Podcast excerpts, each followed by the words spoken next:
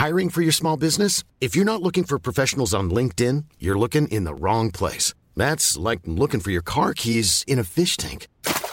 LinkedIn helps you hire professionals you can't find anywhere else, even those who aren't actively searching for a new job but might be open to the perfect role. In a given month, over 70% of LinkedIn users don't even visit other leading job sites. So start looking in the right place. With LinkedIn, you can hire professionals like a professional. Post your free job on linkedin.com slash people today.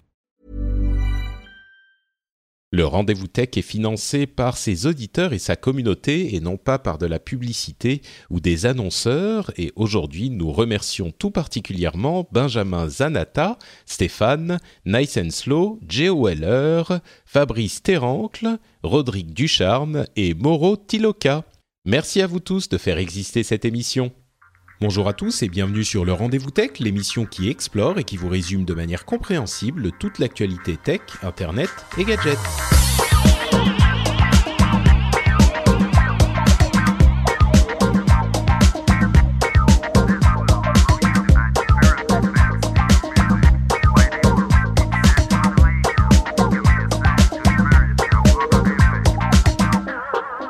Bonjour à tous et bienvenue sur le Rendez-vous Tech, l'émission qui vous résume de manière simple, compréhensible, agréable, sympathique toute l'actualité tech, internet et gadgets. Je suis Patrick Béja, votre animateur, et je suis accompagné aujourd'hui pour vous parler pas mal de Microsoft qui a présenté des nouvelles versions de Windows, du matériel, euh, des philosophies sur l'évolution du cloud euh, qui, qui étaient vraiment intéressantes et d'autres choses encore ainsi que des euh, vulnérabilités qui ont provoqué la plus grosse cyberattaque de l'histoire du monde de l'humanité. Bon, on fait un tout petit peu dans le buzz, mais donc c'est marrant cyberattaque. J'ai l'impression que ça arrive dans les années 90, rien que le fait de dire cyberattaque, quoi. J'ai essayé d'utiliser des termes journalistiques précis, et cette douce voix que vous entendez donc est celle de la première personne qui m'accompagne pour analyser tout ça, à savoir Jérôme Kainborg. Comment vas-tu, Jérôme? Eh bien, écoute, ça va très bien. Bientôt en vacances, donc euh, ça, on ne peut aller mieux. Oh, oh, oh c'est tu vas où? Euh, Je vais en Croatie. Ah, sympathique. Euh, bah oui. Très bien. la Méditerranée pas chère. Oui, c'est ça. écoute, tous mes amis qui sont allés en Croatie ne m'en disent que du bien. Non, ça a l'air vraiment. Ça, moi, j'avais des a priori, je, je connaissais pas, et puis en fait, ça a l'air très bien. Bah écoute, tu nous feras un retour euh, complet technologique de la Croatie. Euh, bah, Suivez-moi sur Instagram déjà, je ferai des photos. Et euh, Cassim Ketfi est là aussi pour nous accompagner. Et, et, quand je dis Cassim, bien sûr, ce qu'on entend, c'est expert Microsoft international en France. Comment ça va, Cassim Bah ouais, euh, ça va très bien. Puis il fallait bien qu'il y en ait un des trois qui utilise des produits de Microsoft quand même, au cas où quoi. Bah, tu rigoles, j'ai une souris Microsoft. Écoute, moi je suis revenu en... Maintenant que j'ai le Shadow, j'ai ah. ah. j'ai le Shadow, donc je suis sur j'ai un PC maintenant. C'est vrai, c'est vrai. Et moi, j'ai un PC dans le cloud en plus. Euh, ouais, en plus c'est moderne, hein, c'est ça. Ah ouais, Et moi, je suis enfin revenu en, Finlande et, et, du coup, je suis j'ai retrouvé mon PC adoré que j'aime tant. Il est là, il me sourit, il n'a pas de vulnérabilité. Enfin, certainement, il en a certainement qui ne sont pas euh, super connus mais il n'a pas été infecté par WannaCry et c'est ma machine préférée, mon PC sur lequel je joue et que j'ai construit moi-même avec mes petites mains. Donc euh, oui, quand même, il y a, y a, un petit peu de Microsoftage. Euh, dans vaut, mieux qu'il te, vaut mieux que ton ordinateur te sourie plutôt qu'il te clavier. Oh, oh, oh, oh pas mal. écoute, Jérôme, la relève est assurée. Ah, tu peux partir en vacances. Je peux partir. Hein, pour les blagues pourries, c'est bon. Mais je fais juste, euh, on va encore croire que je fais de la pub pour Shadow, mais moi j'ai vécu un truc merveilleux quand même. J'ai sorti mon vieux Mac 17 pouces de 2009, j'ai lancé ma session Shadow dessus, et on vit une époque formidable. Je rêve, depuis que je connais l'informatique, de pouvoir faire tourner des jeux PC sur un Mac. Parce que si vous avez déjà joué avec un Mac, vous savez que c'est l'horreur, quoi. C'est les jeux sortent trois ans après et, et là, c'est juste de pouvoir ouvrir, de pouvoir jouer sur des jeux PC complets en ultra sur un Mac. J'ai vécu un moment merveilleux, quoi. C'est en plus, sur un, vieux 2009, Mac quoi. En, fait, ton Mac, c'est qu'un écran et un clavier finalement, puisque tu as installé l'app. Euh, oui. Ma PM, quoi. Mm. Mais, mais après, en fait, tu t'en fous de ça. Tu oublies vite que c'est une VM et, et, c'est sur ton Mac, tu as un jeu PC complet en ultra. Quoi. Mm. Bah, écoute, c'est merveilleux. Et effectivement, tu chantes les louanges de Shadow depuis un moment. Euh, moi, je suis un tout petit peu plus mesuré. Peut-être qu'on en parlera à un moment. C'est ça, marche quand même pas mal. Ça marche même assez bien. Euh, mais il y a quand même des petits soucis. Le son qui est pas détecté de temps en temps. Enfin, moi, en tout cas, chez moi, euh, il y a. je sais qu'il y a des gens qui ont plein de bugs et c'est très peinture pas fraîche, hein, Shadow. Mais hein. bon, c'est bêta, bêta. les applications en question sont vraiment en bêta et ils changent tout le temps. Donc bon, on peut technologiquement, ça marche plutôt pas mal. Sur des FPS, c'était la grande question. Ça fonctionne, mais vous serez pas le plus rapide de l'histoire. Par contre, c'est la seule, euh, la seule, euh, le seul type d'application, comme on l'avait déjà dit d'ailleurs, c'est juste une confirmation. C'est vraiment le seul type d'application où euh, ça peut être limite pour certains utilisateurs. Tout le reste, sans problème, y compris d'autres jeux qui sont moins rapides, quoi. Ouais, Overwatch, si vous êtes un joueur, on va dire lambda, ça passe super bien. Exactement. Enfin bon, bref, on n'est pas là pour parler de Shadow, on est là pour parler de Microsoft et donc ils ont eu deux événements euh, quand même euh, coup sur coup. D'une part leur, leur, événement éducation et d'autre part leur conférence de développeurs Build et ils ont euh, annoncé des choses intéressantes et discuté de choses intéressantes pour, pendant ces deux événements. On va pas pouvoir absolument tout couvrir. Euh, évidemment, ils ont fait tellement de choses et parlé de tellement de choses qu'on pourra pas parler de tout. Euh, pour se, pour suivre tout ça, je suis sûr que vous pourrez aller euh, écouter et regarder les Techscopes de la semaine dernière qu'a fait Jérôme et la couverture incroyable qu'a fait Cassim, notamment sur Numérama. Donc vous pourrez aller voir tout ça pour les précisions, mais on va quand même vous résumer et vous expliquer le plus important avec... Euh, alors, on commence par l'événement édu éducation, qui était euh, chronologiquement le premier, peut-être. Et mm, il y a deux choses que j'ai retenues pendant cet événement éducation. C'est la nouvelle version de Windows qui s'appelle Windows 10 S et l'annonce bien sûr d'un nouveau nouvel ordinateur portable, le Surface Laptop, euh, qui fait tourner Windows 10 S et qui peut faire tourner d'autres, euh, enfin Windows 10 complet euh, évidemment.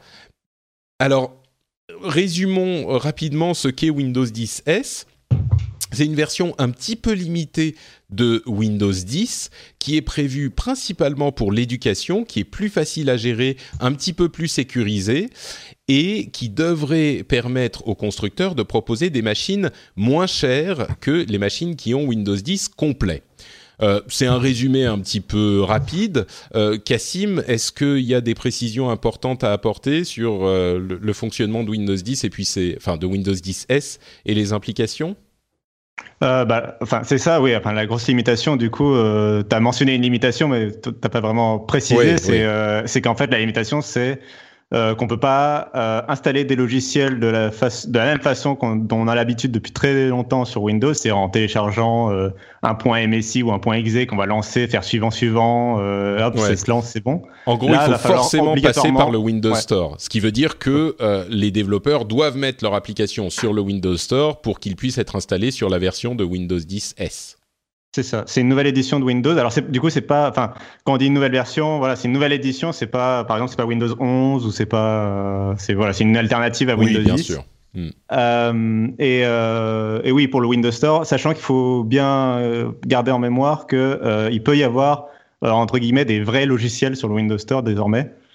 c'est pas forcément des applications tactiles, jolies, tout ça machin. Ça peut aussi être bah, Slack ou euh, d'autres. Euh, enfin, ça, ça, pourrait être Chrome par exemple. Bon, on pourrait y revenir, mais ça pourrait être euh, bah, n'importe quelle application maintenant. C'est même plus limité aux applications universelles. n'importe quelle application 32 bits, 64 bits, enfin classique x86 peut, peut tourner dessus. Et on a d'ailleurs eu l'annonce que iTunes allait arriver sur le Windows Store, ce qui est intéressant pour l'éducation puisqu'il y a beaucoup d'étudiants qui utilisent iTunes parfois sur Mac, mais parfois pas pour, euh, pour, euh, enfin par habitude de leurs anciens iPods ou etc. Enfin bref, iTunes reste important pour les pour les étudiants.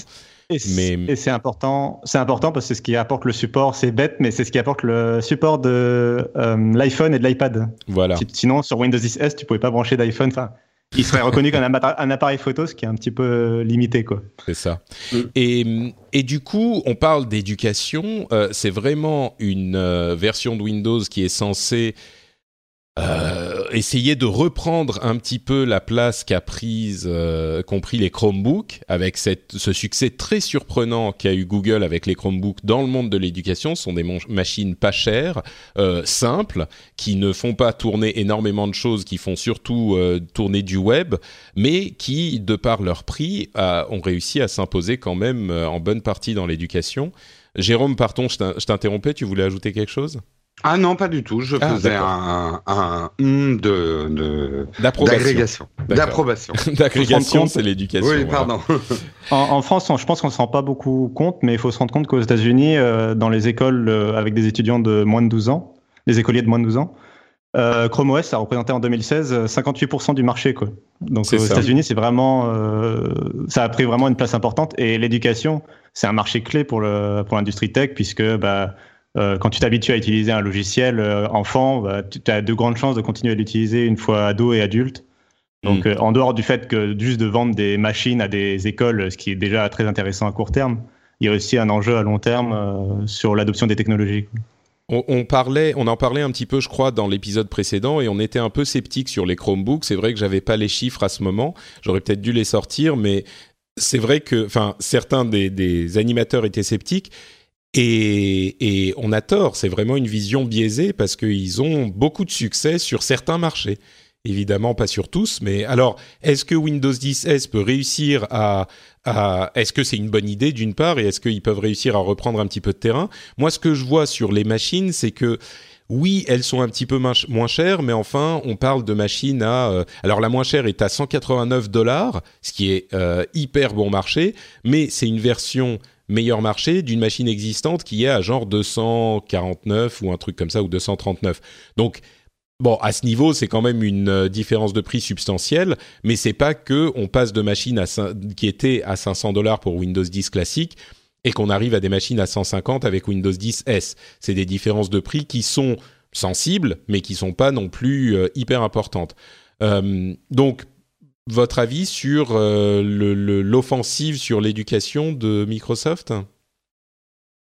Bah, euh, je pense que c'est euh, c'est comme l'a dit Cassim, c'est hyper important et c'est vrai que bon, on s'en aperçoit peut-être pas énormément en France parce que les écoles françaises sont encore à payer la facture des MO5 de 1990. Non, je plaisante.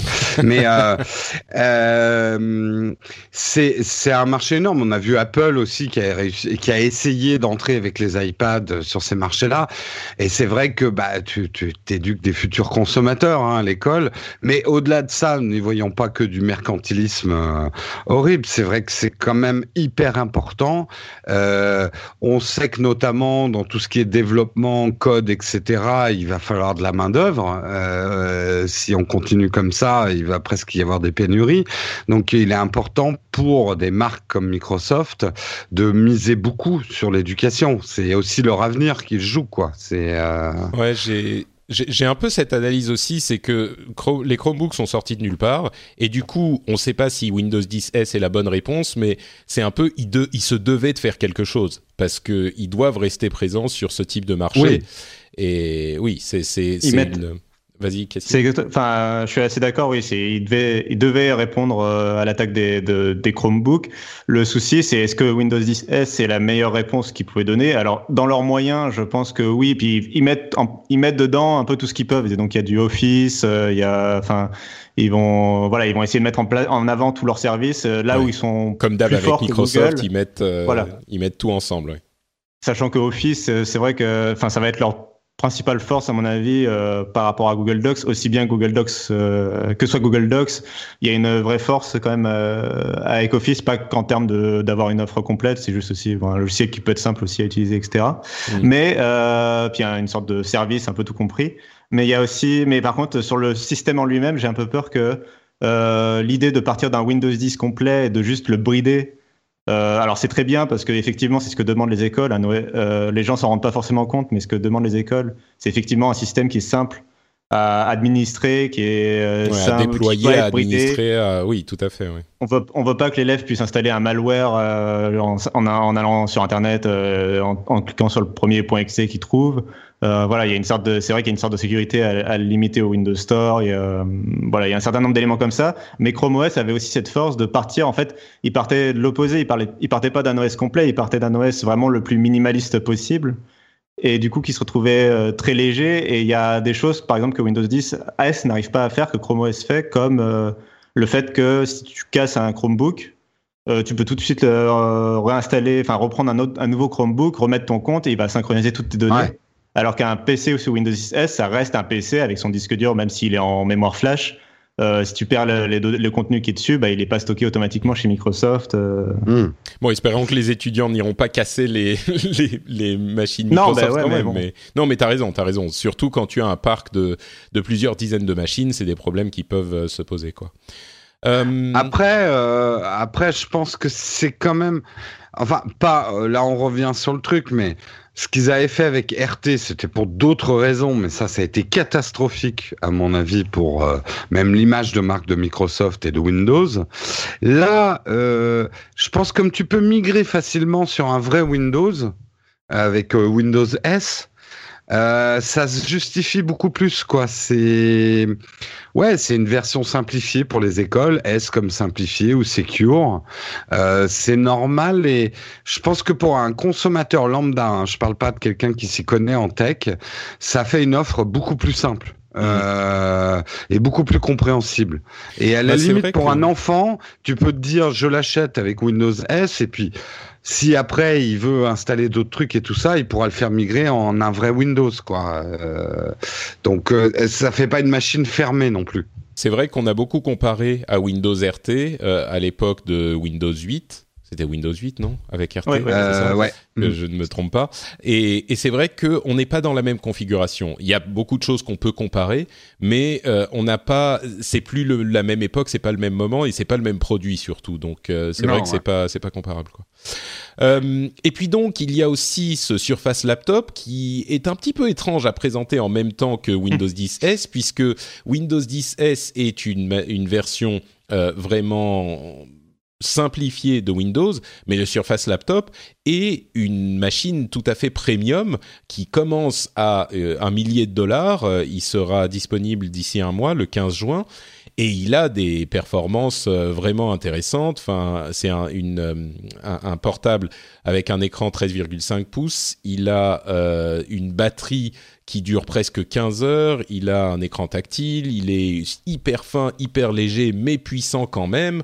Enfin, c'est une, euh, c'est vraiment, c'est un petit peu le portable après le Surface Book qui moi ne me convainquait pas vraiment et je crois qu'il a pas convaincu, euh, il a convaincu, certains mais pas énormément de monde. Euh, là, c'est vraiment le portable Microsoft, le flagship, le truc où on vous montre comment il faut faire les choses dans le monde du PC.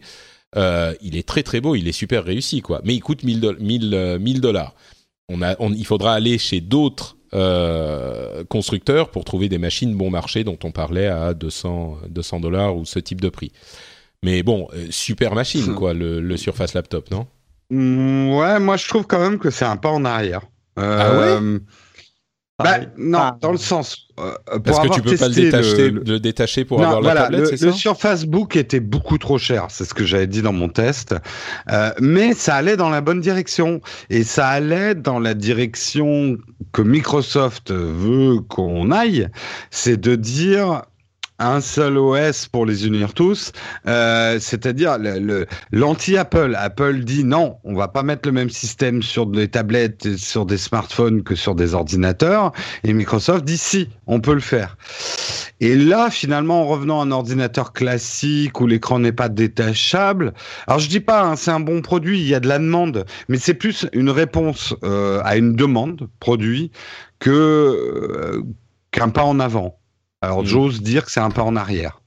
Mais c'est peut-être, il fallait le faire, hein, mais euh, Je comprends Jérôme parce que la, la, défi- la définition de la marque euh, Surface depuis le nouveau lancement, enfin de- justement depuis le lancement de la Surface RT à l'époque de Windows 8, euh, la division Surface, leur but c'est de créer des nouvelles catégories de produits et d'essayer de voilà de créer des nouveaux marchés, de créer des euh, voilà des sortes de nouveaux produits hybrides à chaque fois. Et il y a toujours cette idée un peu, bah, quand on voit le Surface Book ou récemment le Surface Studio, euh, bon, bah, il n'y a, pas d'autres produits. Euh, hmm.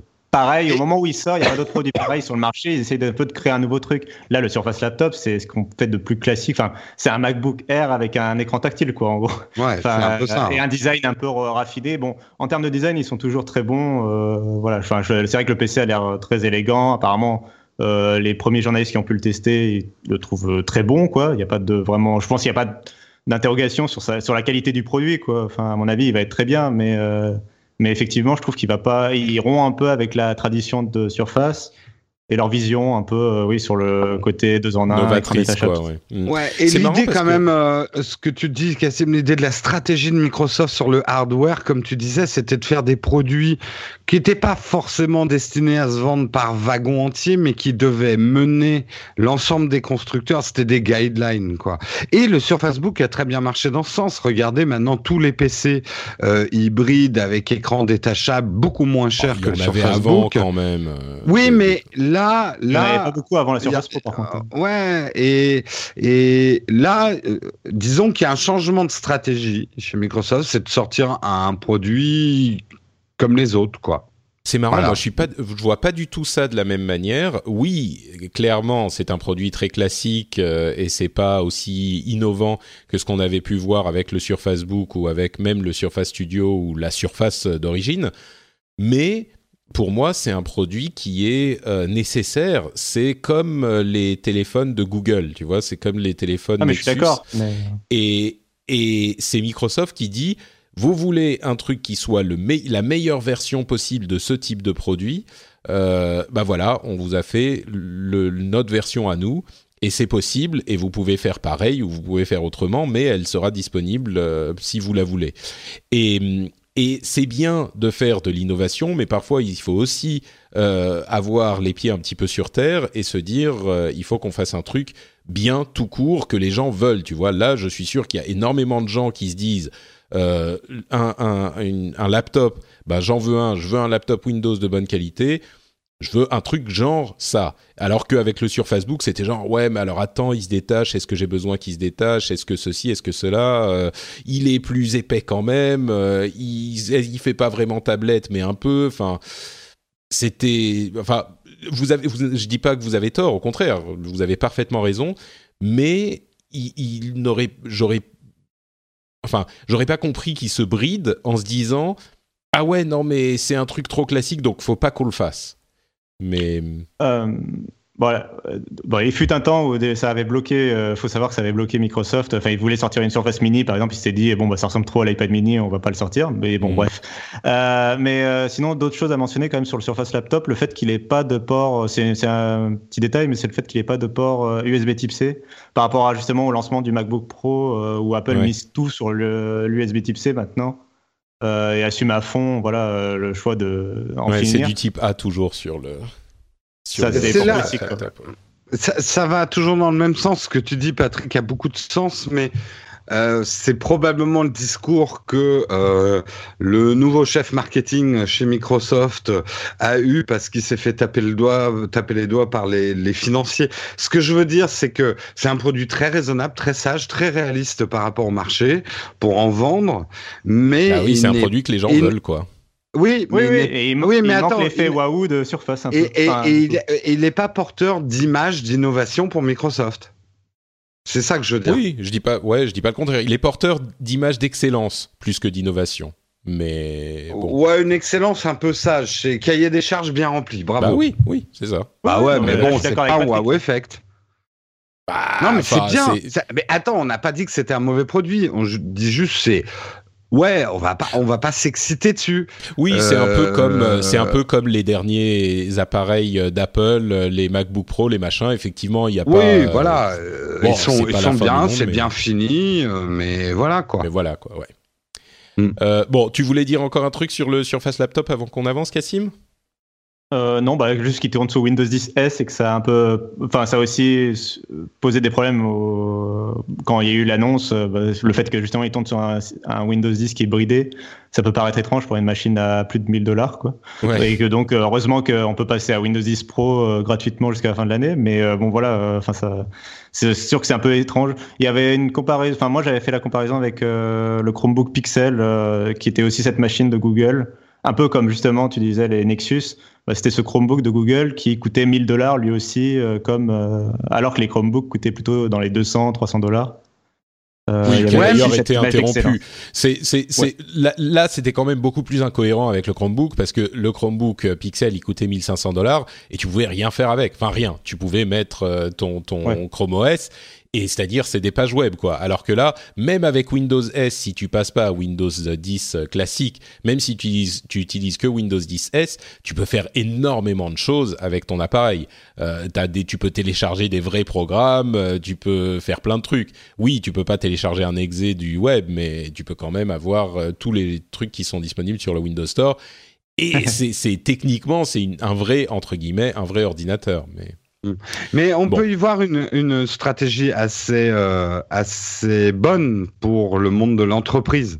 Euh, euh, on le dit depuis pas mal d'émissions, c'est vrai que aujourd'hui, euh, les directeurs IT des entreprises et tout ça savent très bien que 80% dans certains secteurs de gens qui utilisent de l'informatique dans l'entreprise n'ont pas besoin ni d'un système complet et plus on les verrouille et plus on les sécurise, moins on aura de problèmes. Donc Windows S peut être une espèce de version secure mais quand même compatible avec les Windows complets pour les entreprises et d'avoir comme ça des laptops que si on veut on l'upgrade en Windows 10 mais de base il est en Windows S pour les entreprises pour pas que les gens fassent n'importe quoi avec c'est plutôt futé, je trouve. C'est une bonne, une bonne approche. J'avais pas pensé à la, à la bifurcation vers entreprise, euh, qui aurait d'ailleurs fait couler beaucoup plus d'encre, je pense, mais c'est une possibilité, ouais, t'as raison. Je pense qu'il n'y euh, a pas que l'éducation qui, hmm. qui intéresse avec Windows S, c'est aussi les milieux de l'entreprise, quoi.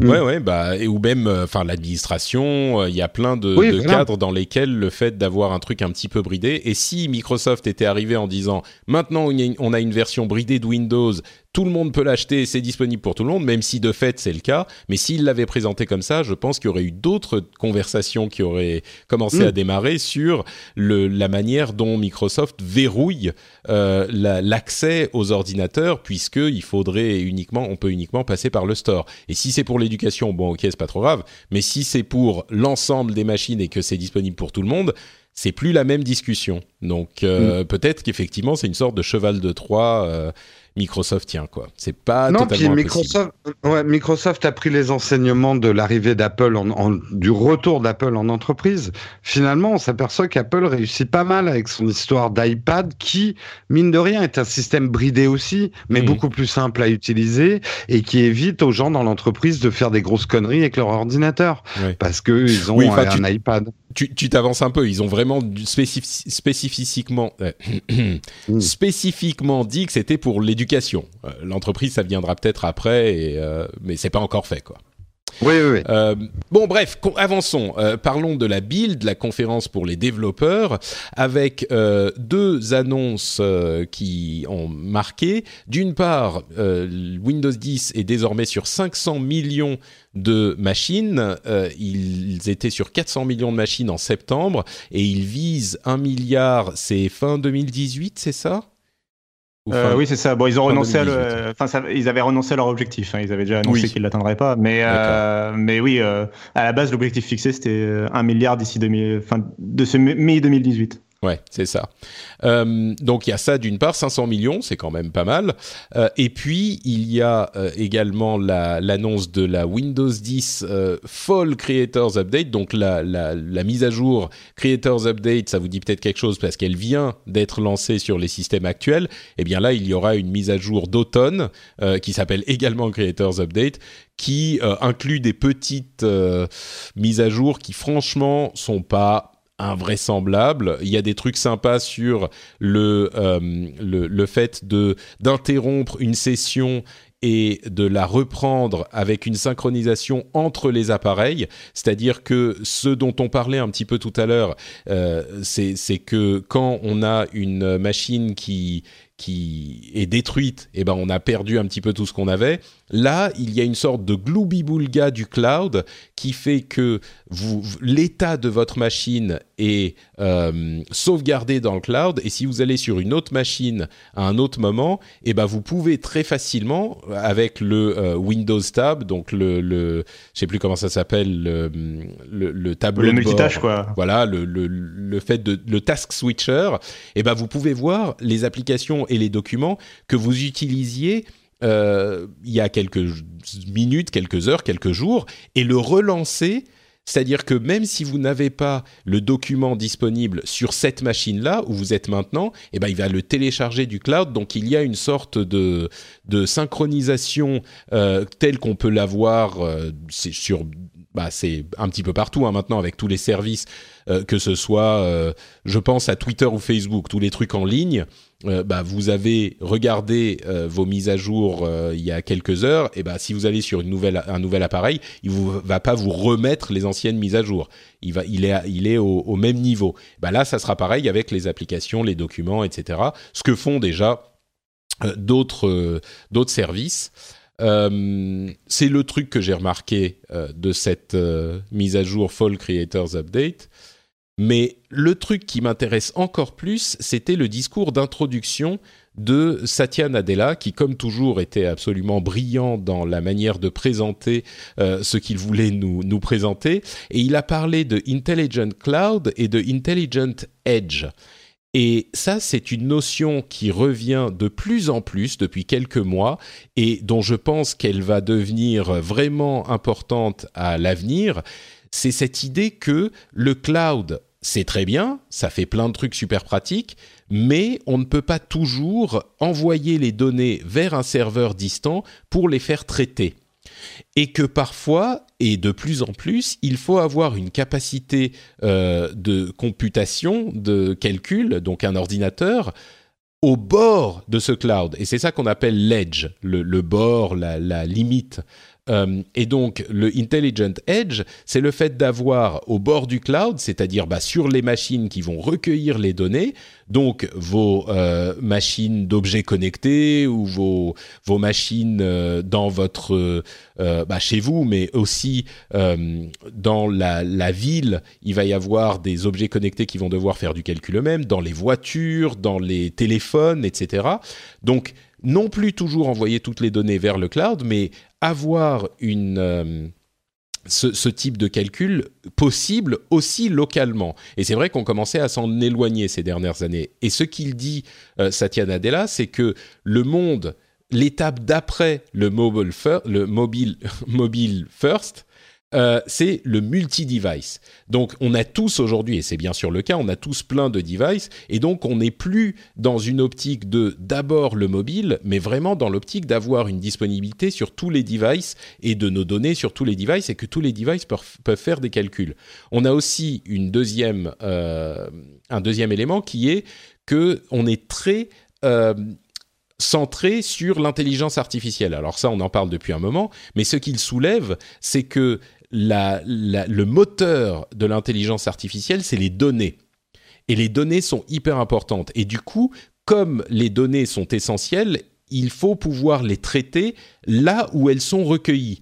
Et euh, avec la, la participation d'intelligence artificielle, ça veut dire qu'on doit pouvoir faire de l'intelligence artificielle on the edge. On revient à cette idée de, euh, de bord du cloud. Donc plus vraiment envoyer les données au serveur, mais pouvoir appliquer l'intelligence artificielle et les calculs sur l'appareil euh, euh, sur le bord, donc sur l'appareil local. Et enfin, il dit que l'économie va être transformée parce qu'on a une économie du calcul sans serveur. Enfin pas tout, mais une bonne partie des calculs seront faits en local. Et donc euh, ça aussi, c'est un élément très important, c'est que ça affecte l'économie. Donc l'ensemble de ces idées, le multi-device, euh, AI-centric et calcul sans serveur, font un véritable changement dans les années à venir pour la manière dont on envisage l'informatique dans son ensemble. On a vu que euh, d'ailleurs Nvidia est en train de se positionner aussi là-dessus en, en, faisant un système un petit peu fou euh, où ils ont une sorte d'OS pour les villes avec euh, la possibilité, avec leur processeur puissant, de calculer en local des données recueillies par les capteurs, que ce soit des caméras ou d'autres capteurs, euh, traiter ça à la sauce intelligence artificielle et puis donner des conclusions, à ensuite peut-être les envoyer à un serveur. Et ça, c'est un, un, une une force, euh, pardon, une sorte de solution clé en main qu'il propose à plein de constructeurs différents, qu'il veut bien l'utiliser, donc il se positionne comme OS de ce futur euh, edge computing, serverless AI. Euh, bon, ça on verra un petit peu ce que ça donne et ça pose plein de questions aussi, mais la vision que donne Satya Nadella de l'informatique dans les années à venir me semble assez juste et me semble être une mise en, pratique, en focus de, toutes ces tendances qu'on sent depuis, je dirais, 18 mois. quoi. Ça vous a autant parlé ou est-ce que c'est moi qui m'emballe un petit peu? Euh... Vas-y, vas-y. euh, non, bah alors euh, oui, euh, c'est évidemment très important. Puis c'est un discours qu'il a. disons qu'on voit les itérations de son discours de conférence en conférence, justement où avant il parlait de mobile first et maintenant il parle euh, donc de multi-device. On voit la, la politique s'orienter, enfin le changement de politique et le changement de vision concernant euh, l'informatique dans son ensemble. Euh, mais après, bon, euh, donc ça, moi, ça m'intéresse, c'est, mais c'est très euh, long terme. Enfin, c'est long terme à quelques années, quoi. et après, il y a aussi, c'est vrai que bon, j'ai quand même retenu plus de choses aussi. enfin, j'ai retenu plus de choses que toi, je pense, sur la, la, mise à jour de Windows 10. Bah, écoute, on, on, va, y, on va y revenir. Mais, Voilà, non, mais on y reviendra après. Mais on, va y revenir sur la vision. rapidement sur la, sur la vision. Du coup, je sais pas si Jérôme a, a, plus à dire, et puis on peut avancer. Hein, on n'est pas obligé de, discuter. Mais euh, ensuite, tu peux nous dire ce que tu as retenu de la euh, Fall Creator Update, euh, Cassim. Mais Jérôme? Justement, en, tant qu'utilisateur, même si j'utilise quand même du PC pour jouer, c'est vrai que je suis plus dans un environnement Mac et je dirais que je pourrais plus me passer aujourd'hui de tout ce qui est continuity la. C'est-à-dire qu'aujourd'hui, de moins en moins, la chose avec laquelle j'utilise mon informatique a d'importance. Euh, c'est même assez étrange et, et, le Shadow va aussi dans ce sens-là, c'est-à-dire d'avoir finalement tout, toute ma puissance informatique de mon smartphone jusqu'à euh, mon gros ordinateur chez moi, ça me devient de plus en plus indispensable et naturel. Donc euh, oui, ils vont clairement dans le bon sens. Enfin, euh, quelque part, les objets technologiques prennent de moins en moins d'importance par rapport à notre ce qu'on est en train de faire en fait. Je ne hmm. sais pas comment expliquer ça. Oui, oui, je comprends. C'est qu'il y a l'activité qui se répand sur tous les objets qu'on utilise. Oui, Cassim. Et ça m'arrive de moins en moins de me dire ah merde, il faut que j'aille sur mon ordi pour faire ça quoi. Euh, y y a, je fais des trucs sur mon smartphone maintenant qui sont incroyables. Euh, et, et, et, je suis beaucoup moins dépendant, effectivement, euh, de, des, des, objets voilà, technologiques. Et c'est ça qui est intéressant. Et Sim?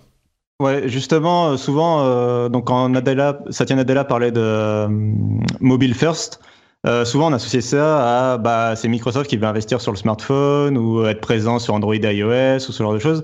Alors qu'en fait, quand on écoutait son discours, euh, le terme mobile, ça désignait pas en fait le smartphone, ça désignait, euh, il voulait que l'expérience soit mobile en fait.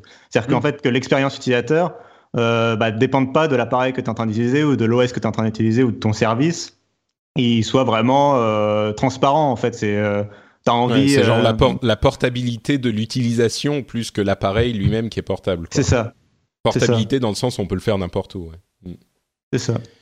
D'accord. Bon, euh, on n'a pas besoin de passer deux heures sur cette euh, sur cette euh, tirade, mais d'autres choses que tu as retenues peut-être de, de la Fall Creators Update et puis de la conférence. On ils ont parlé de leur nouveau langage de design, de la mixed reality aussi. Ils ont des des, des contrôleurs pour leur mixed reality, virtual reality qui ont l'air vraiment compétents. D'autres choses peut-être que tu as retenues? Bah, sur la, alors, sur la, la, Fall Creators Update, alors déjà, ils savent toujours pas, ce que j'avais retenu, c'est qu'ils savent pas nommer leur mise à jour et que, enfin, ça, en termes de communication, enfin, ça, ça, ça, vend pas beaucoup du rêve quand même, euh, la Fall Creators Update. Mhm. Mais, euh, mais, mais sur son contenu, au contraire, euh, alors quand tu parlais justement de la synchronisation entre les appareils et le fait de pouvoir reprendre d'un appareil à l'autre ce que l'utilisateur faisait, en fait, ça concerne aussi, enfin, faut préciser que ça concerne aussi Android et iOS. Et euh, c'est mm. un, c'est un des trucs sur lesquels ils ont insisté énormément. Euh, puis ça se voit aussi pour les développeurs, enfin sur d'autres sujets pour les développeurs. Euh, ils ont vraiment euh, renoncé à l'idée. Des fois, ils ont renoncé à l'idée de vouloir absolument que Microsoft euh, entre guillemets soit partout, ou que plutôt Windows soit partout. Et ils préfèrent que Microsoft soit partout plutôt que Windows. C'est-à-dire qu'ils ont compris que Windows sur le mobile pour le moment et a priori pendant un moment ce sera mort. Euh, il n'y aura pas de Windows Phone, pas de Windows Mobile. Ils ont à peine parlé de Windows Mobile pendant toute la conférence. Euh, par contre, euh, les gens ont des smartphones sur Android et iOS. Nous, on a, des, on a nos Windows qui parlent sur à peu près tous les ordinateurs du monde pour le grand public. Bon, bah, et si on faisait quelque chose pour que les interactions se passent un peu mieux, et notamment le presse-papier, enfin le copier-coller universel qu'ils ont présenté, qui me semble assez intéressant, c'est l'idée que, bah, en fait, on, t'envoie un truc par SMS, par exemple, on, t'envoie une information ou tu es en train de chercher quelque chose sur ton téléphone. Bon, bah, tu fais copier euh, et en fait, ton ordinateur va pouvoir euh, bah, avoir le, contenu du, copier-coller. Euh, et la force de Microsoft par rapport, souvent Apple, par exemple, a tendance à présenter ce genre de choses avec continuité, par exemple. Oui, ils ont déjà spécifiquement ce truc de copier-coller entre entre les, enfin sur l'écosystème Apple. Oui, voilà, c'est exactement ça. Le problème, c'est que c'est l'écosystème Apple et il faut avoir le Mac, l'iPhone et l'iPad pour que ça fonctionne. Alors que pour moi, là, l'avantage, enfin la, la, bonne idée de Microsoft, où ils sont ils sont obligés, mais en même temps, ça leur donne un avantage, c'est euh, bah ça, ça, fonctionne sur Windows côté ordinateur. Par contre, côté mobile, ça fonctionne euh, sur iOS comme sur Android. Il y a une sorte d'universalité. Euh, Mais sur iOS, du coup, il faut aller dans l'app Microsoft pour récupérer le, le truc que tu as copié-collé parce que. C'est pas encore précisé. Je pense qu'en fait, ils s'utilisent, vu la démonstration qu'ils ont faite pendant la conférence, ils utilisent leur clavier SwiftKey en fait, qu'ils ont racheté SwiftKey, le clavier hmm. alternatif qu'ils ont racheté il y a plusieurs années. Ah, c'est pas bête. oui. Bon, donc il faudra utiliser effectivement une app Microsoft, mais l'app Microsoft c'est un clavier, donc on peut l'utiliser partout. C'est ça. C'est malin, ouais. Non mais hmm. voilà. Euh, c'est moins restrictif que le côté écosystème only, qui marche très bien chez Apple, mais voilà. Bien sûr, bien sûr. Euh, D'accord, d'autres choses, il faut avançons un petit peu. Donc, euh, ouais. Alors sur le design, juste, bah, c'est cool et c'est, enfin, c'est important que Microsoft renouvelle son design et et euh, enfin, moi, c'était un élément qui m'a quand même. Euh, moi, je trouve pas très renouvelé quand même. Hein. Ça ressemble beaucoup à ce qu'on a vu jusqu'à maintenant, je trouve. Mais alors, c'est une itération, mais ce que je trouve intéressant, c'est euh, en termes de design, non, il y a quand même des gros changements pour les designers. Euh, en fait, ils font une itération. En fait, ils, ont, ils avaient présenté Metro, qui était le flat design que les gens n'aimaient pas forcément. Après, il y a Google qui a présenté euh, Material Design, euh, qui, est, qui était une itération de ça avec de l'ombre et de la profondeur. Et là, il y a Microsoft en fait qui fait une itération du material design de Google euh, en, allant un peu plus loin dans, dans euh, la profondeur euh, et un certain nombre d'éléments de design qui permettraient, qui vont de, devraient permettre de rendre des choses plus claires, de les et d'améliorer l'ergonomie du système. Donc ça, on aura le temps de voir. Et juste sur la vérité mixte, bah, tu auras le temps d'en reparler parce qu'ils en, ils en reparleront à l'E3, mais, mais c'est, moi j'ai été assez séduit par, je suis assez séduit par leur stratégie sur la réalité alors moi, ce qui m'intéresse plus, c'est la réalité virtuelle. Mais le fait de pouvoir proposer comme ça des casques à 300, 400 dollars, euh, qui intégreront en plus les deux contrôleurs, sachant qu'en plus, il n'y a pas, ils enlèvent le côté, euh, il faut installer des caméras partout pour avoir. Euh, jusqu'à présent, la réalité virtuelle, il faut placer des caméras dans son salon. L'installation est un peu compliquée. là, ils enlèvent la nécessité d'avoir des caméras. Euh, et en plus, il propose un prix qui est assez agressif, qui est comparable à ce que Sony propose, sauf que Sony le propose que pour la PlayStation. Microsoft, a priori, ils vont le proposer pour les machines Windows plus la Xbox. Donc, il y a quand même, je, enfin, là, je pense que la stratégie de Microsoft pour la réalité virtuelle est assez intéressante. Mais bon, ils en reparleront à l'E3 et ils présenteront plus de choses là-dessus sur l'E3. Ouais, non, t'as raison. On a, bon, on avait déjà entendu parler de ces appareils euh, à 200, 300, enfin pardon, à 300, 400 euh, dollars. Euh, donc c'est vrai que j'en ai pas reparlé, mais ils sont toujours là. Ils devraient arriver cet été. Et puis les les contrôleurs euh, sont des motion controllers qui ont effectivement cet avantage énorme d'utiliser les caméras qui sont dans le casque. Et donc on, on c'est beaucoup plus facile à mettre en place. Et Dieu sait que c'est important pour une adoption de la réalité virtuelle, quoi. Donc, Surtout. Euh, Surtout qu'il faut toujours, euh, enfin Microsoft faut toujours les regarder avec attention quand ils parlent euh, de périphériques. Euh, enfin que ce soit, enfin depuis le clavier, la, la manette de la Xbox par exemple. Enfin ils savent, enfin ils ont les ingénieurs qu'il faut pour la conception de périphériques. Voilà, en termes de périphériques et d'ergonomie. c'est pas les derniers. Jusqu'à présent, voilà. Ok, bon bah écoutez, euh, voilà pour ce résumé des annonces de Microsoft. Comme je disais, il y en a quand même un petit peu plus à aller voir si vous voulez farfouiller. Euh, il y a aussi une rumeur selon laquelle il serait en train de euh, développer en fait les compétences des appareils comme le Amazon Echo ou le Google Home ou le, la rumeur d'appareils Apple équivalents dans les PC. C'est-à-dire qu'il y aurait une extension de Cortana, de l'assistant euh, virtuel Cortana, et que leur solution à eux serait d'avoir bah, les PC qui sont déjà partout, plutôt que de faire euh, une machine spécifique en plus, et peut-être qu'ils en auront aussi une, et eh ben ça serait euh, une solution logicielle qui serait équivalente avec les PC qui existent déjà. Pourquoi pas? À voir ce que ça donne. Et on risque de reparler de Microsoft à un moment parce qu'en plus de l'E3, il y a aussi un événement à Shanghai où euh, Panos Panay devrait présenter euh, du, nouveau matériel, peut-être une update mineure de, des appareils Surface. Parlons maintenant de cette cyberattaque de WannaCry, le, avec l'accent français, donc euh, ce malware qui a infecté une grande quantité d'appareils il y a, allez, c'est cette dernière semaine. Euh, alors, pour résumer un petit peu ce qui s'est passé, c'est un malware euh, qui va venir chiffrer vos disques durs, donc qui va... Euh, ça existe depuis longtemps, hein, mais il va infecter votre appareil, il va chiffrer toutes vos données, et puis une fois qu'il a fini de chiffrer toutes vos données, il va vous afficher un écran disant vos données sont chiffrées, vous ne pouvez plus y accéder, si vous voulez y accéder, il faut nous payer, c'est généralement une somme relativement modeste, euh, 200, 300 dollars, hein, pour que les gens euh, se disent, bah bon, bah je vais payer parce que c'est moins prise de tête que d'essayer de me démerder pour récupérer les données. Donc, euh, si vous payez, vous devez envoyer ça par Bitcoin à une adresse spécifique eh bien, ça déchiffre vos données. Vous avez accès à votre appareil. Euh, et si vous ne le faites pas, ça vous donne un timer. Généralement, euh, là, en l'occurrence, il y a genre trois jours avant que le prix n'augmente. Et puis, après une semaine, vous perdez toutes vos données. Elles sont entièrement euh, effacées. Et bien sûr, l'appareil en question continue à infecter d'autres appareils. Il se transforme en PC zombie qui va infecter d'autres appareils également. Là où cette euh, attaque-là a fait plus de bruit qu'une autre, c'est d'une part parce que l'ampleur est assez importante. Euh, d'après Europol, on a aujourd'hui 200 000 appareils qui sont touchés euh, dans 150 pays.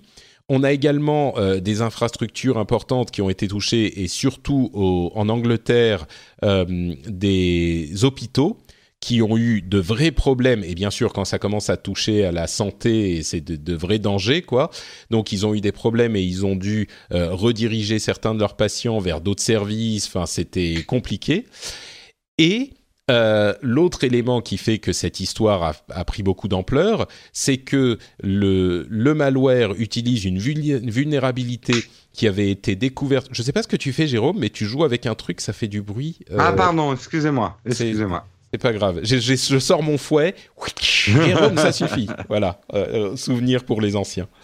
Euh, donc, ça a été une vulnérabilité qui a été découverte par la NSA, qui a été leakée par le groupe de hackers Shadow Brokers, et donc cette vulnérabilité dans les données leakées par Shadow Brokers a été découverte donc par des malfaiteurs qui l'ont utilisée pour euh, euh, augmenter l'efficacité de leur malware.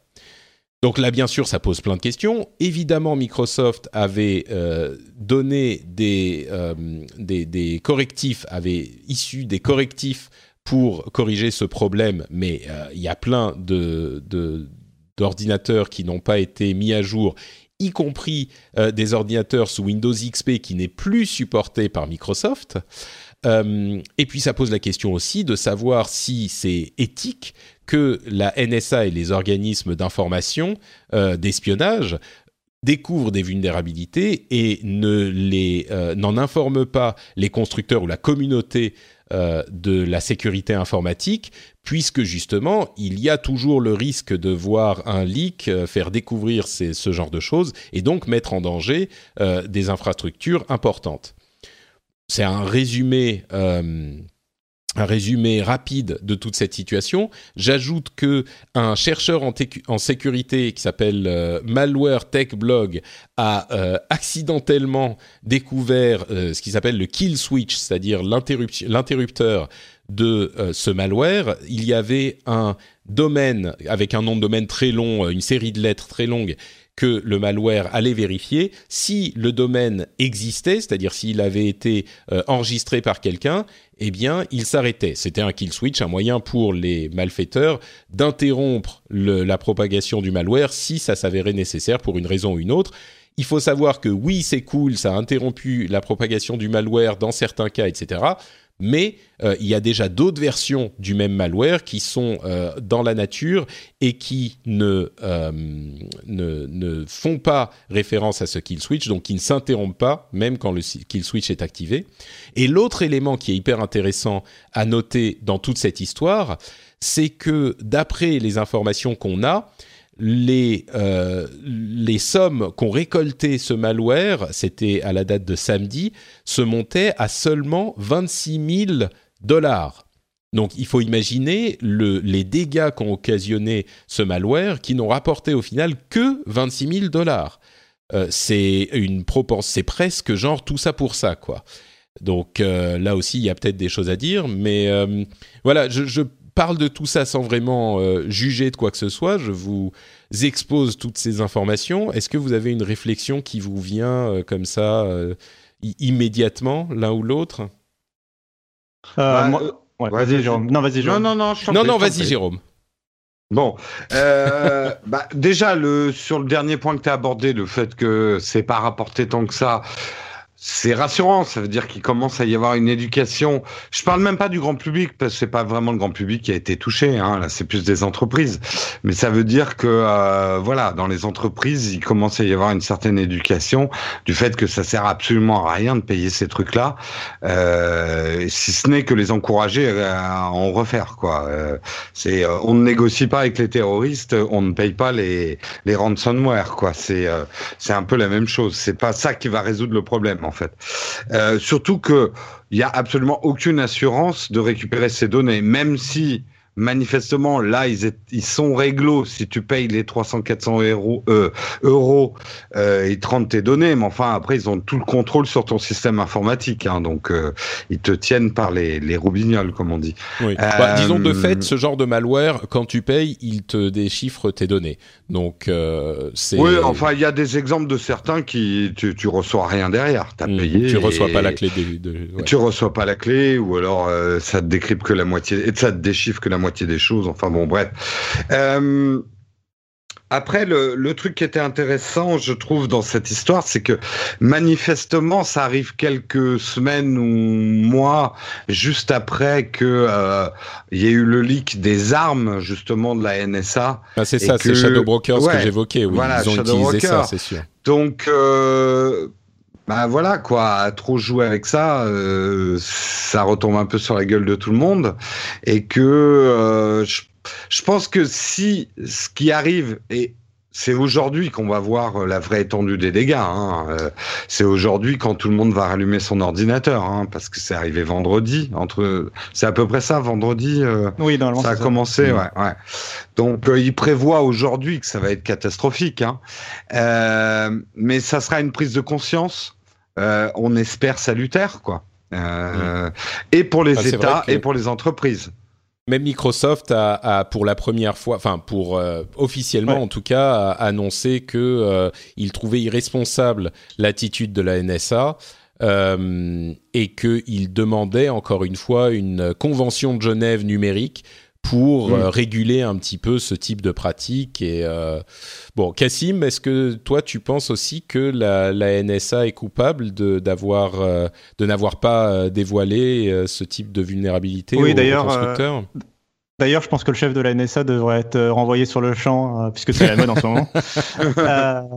non, bah alors, enfin, déjà, le, J'aime bien, j'aime beaucoup l'approche de Microsoft euh, sur le fait de dire que tout le monde est responsable. Alors déjà, Microsoft, bon bah eux, ils travaillent pour essayer de corriger le plus de failles possible, tout ça, ils font ce qu'ils voilà. Mais c'est normal quoi en même temps. Enfin, on les paye un peu pour ça quoi. Mm. Euh, l'autre, c'est que les utilisateurs aussi sont responsables. C'est-à-dire que on, là, on voit bien, comme tu disais, que le, le problème, il a été patché euh, il y a deux mois. Enfin, c'était en mars, donc il y a deux mois euh, sur tous les Windows qui sont encore pris en charge. Mais d'une part, euh, il y a encore énormément d'utilisateurs sous des vieilles, qui ont utilisé des vieilles machines, en particulier le, département de la santé euh, anglais, euh, qui utilise des machines sous Windows XP, alors que Windows XP est plus pris en charge depuis 2014. Donc là, c'est vraiment, enfin, c'est un manquement à l'hygiène. La santé anglaise est plus prise en charge depuis Thatcher, hein, donc ils ne peuvent pas s'acheter des. Non, mais voilà, et, et, et, même les machines qui sont prises en charge euh, il y en a plein qui, qui euh, bloquent Windows Update. Et, euh, et, et c'est là, enfin, c'est là où je trouve justifié l'approche, enfin, un peu dure, mais mais justifié à mon avis de Windows 10 de forcer un peu le pas sur pour les mises à jour, que ce soit les mises à jour de fonctionnalité, mais surtout les mises à jour de sécurité, qui sont devenues obligatoires à installer pour le grand public. moi là, c'est, enfin, c'est là où je trouve que voilà, ils ont raison. Et quand je vois euh, encore ce week-end, euh, bon là c'était plus pour les dénoncer, euh, des journalistes ou des sites publier des tutoriaux pour dire comment désactiver Windows Update, voilà, comment désactiver tel ou tel système de sécurité de Microsoft ou tel système de sécurité de Windows. bah non quoi. je sais qu'ils sont pénibles et je sais que c'est chiant de devoir cliquer sur oui quand tu lances l'installation de Chrome et que il faut cliquer sur oui. Je veux vraiment lancer l'installation de Chrome. Je suis sûr que c'est un fichier sûr. Euh, mais derrière, il y a un certain système de sécurité enfin, qui se met en place. Euh, c'est pas pour rien qu'on te demande la confirmation. Ouais. Et bah, euh, voilà. Non, mais je suis, je suis, je suis assez d'accord. Hein. Je pense que. Pardon? Ouais, non, vas-y, bah, sur la partie grand public, mais après sur la NSA, oui, j'ai un mot aussi. Mais vas-y. Bah, vas-y, vas-y, et je dirai ce que je pense après alors. et sur la NSA, je suis totalement d'accord avec la, enfin, la dénonciation de Microsoft, mais que, enfin, que c'est pas, c'est pas, c'est pas que Microsoft qui dénonce les gouvernements, euh, enfin voilà, ils sont pas les seuls dans, dans cette bataille. Euh, bah, Apple en premier lieu, par exemple, on se souvient de l'affaire avec le VI. C'est pas exactement la même histoire, mais c'est toujours des problèmes avec le. Ouais, c'est quand même un peu différent là, mais. Mais c'est toujours des problèmes entre les sociétés de la tech et euh, l'ingérence des gouvernements. Là, en l'occurrence, c'est donc la NSA qui utilise des failles et, et qui les partage pas et donc qui se retrouve euh, enfin qui se retrouve qui se retrouve à avoir sa faille fuitée. Et une fois qu'elle est fuitée euh, ah en fait euh, en fait les gars on utilisait une faille on a oublié de vous prévenir voilà. Et j'aime beaucoup la la comparaison que fait Microsoft avec le fait que c'est comme si on volait un missile Tomahawk à l'armée américaine. C'est la comparaison qu'ils font. C'est pour eux c'est le scénario équivalent en en, termes conventionnels voilà en numérique euh, et je trouve, euh, voilà, faut, faut ce genre de comparaison pour essayer de marquer un peu les esprits. Et ils mettent quand même au même euh, plan en termes de danger pour la, cyber, la cybersécurité. Là aussi, ça fait très années 90. Euh, le, ils mettent au même plan les organisations criminelles, le, crime organisé et les actions de gouvernement, en fait, justement, de ce type-là, qui trouvent des failles et qui les partagent pas. Bah écoute, pour ce qui est de la sécurité des systèmes euh, et les systèmes de sécurité intégrés qui sont parfois effectivement un petit peu gênants, je pense qu'on est tous d'accord. Enfin tous, non. Oui, aujourd'hui on est tous d'accord parce qu'il y a eu ce problème, mais il y a beaucoup de gens qui disent euh, effectivement ah voilà comment désactiver les trucs de Windows. Ah mais c'est chiant, il m'oblige à mettre à jour. Ah mais c'est oui, mais voilà, euh, aujourd'hui, enfin, on n'est plus dans les années 90. Les systèmes informatiques sont quand même beaucoup plus présents, importants, et ils sont en, ligne tout le temps et il tourne tout le temps. Plus personne n'éteint son ordinateur aujourd'hui ou presque. Et puis, euh, et, de fait, euh, le fait qu'on ait des machines qui se mettent à jour toutes seules, c'est non seulement important, mais euh, salutaire pour la santé de notre infrastructure. Donc sur ce point, je pense que c'est pas vraiment la peine de revenir dessus. On peut ensuite critiquer euh, certains, certaines inclusions à des mises à jour. Il y a des gens qui vont dire ah oui, mais du coup Windows fait que euh, il y a euh, ils vont ajouter de la pub ici ou de la pub là. Oui, voilà. ça c'est un autre problème dont on pourrait discuter. Mais les mises à jour automatiques de sécurité, à mon sens, elles sont essentielles et salutaires je remarque quand même sur la plaisanterie, dont je sais qu'elle était une plaisanterie euh, que faisait Jérôme sur Windows XP et le fait qu'il euh, n'ait pas de quoi se, payer les mises à jour dans le système de santé euh, en Angleterre, ça minimise un petit peu le problème quand même, parce qu'il n'y a pas que les Anglais qui n'ont pas de quoi se payer ce type de, mise à jour. Il y a plein de systèmes qui sont très compliqués et très coûteux à mettre à jour. Et je voyais justement un article que je voulais garder pour la fin, mais que je vais évoquer maintenant. Euh, il y a une pénurie de codeurs en COBOL dans le monde parce que une immense partie de l'infrastructure financière, en particulier aux États-Unis, euh, est codée en COBOL. C'est un langage des années 70 dont plus personne ne connaît rien. Et donc, on n'a plus de programmeurs pour maintenir ces infrastructures qui sont encore euh, avec ces systèmes et qui sont hyper coûteuses et hyper longues à mettre à jour. Les gens qui les mettent à jour, ça prend 5 ans, ça coûte des centaines de millions d'euros. De, Alors oui, il faut le faire, mais euh, tout le monde n'a pas toujours les moyens dans des petites entreprises ou dans des entreprises de taille moyenne. Euh, je dis pas que c'est une excuse parce que ça fait partie des euh, choses auxquelles il faut faire attention et c'est bien qu'on y qu'on mette un coup de projecteur dessus aujourd'hui. mais c'est pas toujours facile, quoi. Donc il faut le mentionner aussi. et puis juste Ouais, vas-y. Il faudrait mentionner juste qu'ils ont quand même sorti un patch pour Windows XP à titre exceptionnel. Euh, Tout à fait, ouais. euh, qui est, alors qu'il est plus supporté justement. Ça montre l'ampleur quand même du problème. Euh. Mmh. T'as raison, oui. Oui, oui. Et donc, mais il faut faire la mise à jour de Windows XP euh, pour le coup. Tu vois, il faut euh, les, mises à jour dans certaines euh, versions de XP sont automatiques, dans d'autres je suis pas certain. et puis surtout, quand tu es en train de travailler sur la santé de ton patient et qu'il y a un truc qui arrive qui dit voulez-vous mettre à jour, je comprends que les gens disent ah merde je le ferai plus tard ou machin. Bah oui, mais il faut le faire quoi. Mais pour la question de la NSA, à mon sens, je vais me faire un petit peu l'avocat du diable sur ce sujet parce que la, mode maintenant, c'est de dire ah ouais, c'est irresponsable de la part de la NSA, euh, c'est n'importe quoi, ils, ils trouvent des vulnérabilités et ils en parlent pas, machin. Bon, certes, je vais pas dire complètement le contraire non plus, mais pour moi, ça revient un peu à une euh, à la question de est-ce que les les les organismes gouvernementaux d'espionnage ont le droit euh, de faire des écoutes téléphoniques, de faire euh, des infiltrations informatiques. If you thought the only way to get a more defined jawline with natural-looking results was through surgery, think again. Juvederm Volux XC is a non-surgical injectable gel filler that improves moderate to severe loss of jawline definition and can help you achieve natural-looking results with little downtime. Even better, this improved definition lasts up to one year with optimal treatment. No maintenance required. Improve jawline definition for a smooth, sculpted look with Juvederm Volux XC. For important safety information and to find a licensed specialist, visit juvederm.com. That's J U V E D E R M.com. Not for people with severe allergic reactions, allergies to lidocaine, or the proteins used in Juvederm. Common side effects include injection site redness, swelling, pain, tenderness, firmness, lumps, bumps, bruising, discoloration, or itching. There's a risk of unintentional injection into a blood vessel, which can cause vision abnormalities, blindness, stroke, temporary scabs, or scarring. Talk to a licensed specialist specialist to find out if it's right for you. Hiring for your small business? If you're not looking for professionals on LinkedIn, you're looking in the wrong place. That's like looking for your car keys in a fish tank. LinkedIn helps you hire professionals you can't find anywhere else, even those who aren't actively searching for a new job but might be open to the perfect role. In a given month, over 70% of LinkedIn users don't even visit other leading job sites. So start looking in the right place. With LinkedIn, you can hire professionals like a professional. Post your free job on linkedin.com slash people today.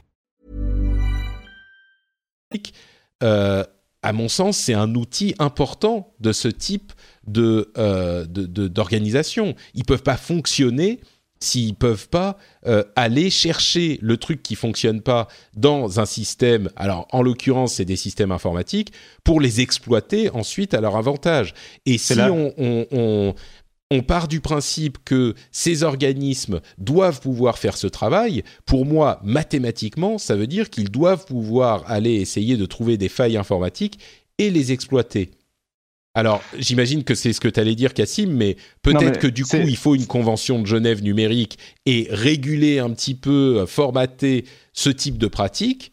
Peut-être, oui, mais dire ah la NSA devrait immédiatement quand, elle trouve une faille aller en informer le, constructeur ou le développeur pour qu'il puisse la patcher, euh, ça me paraît un peu utopique comme vision quoi. Non, mais c'est là, c'est là où je voyais la comparaison avec euh, l'affaire Apple, en fait. C'est, euh, c'est là où on, retourne à cette idée de, il va falloir déterminer.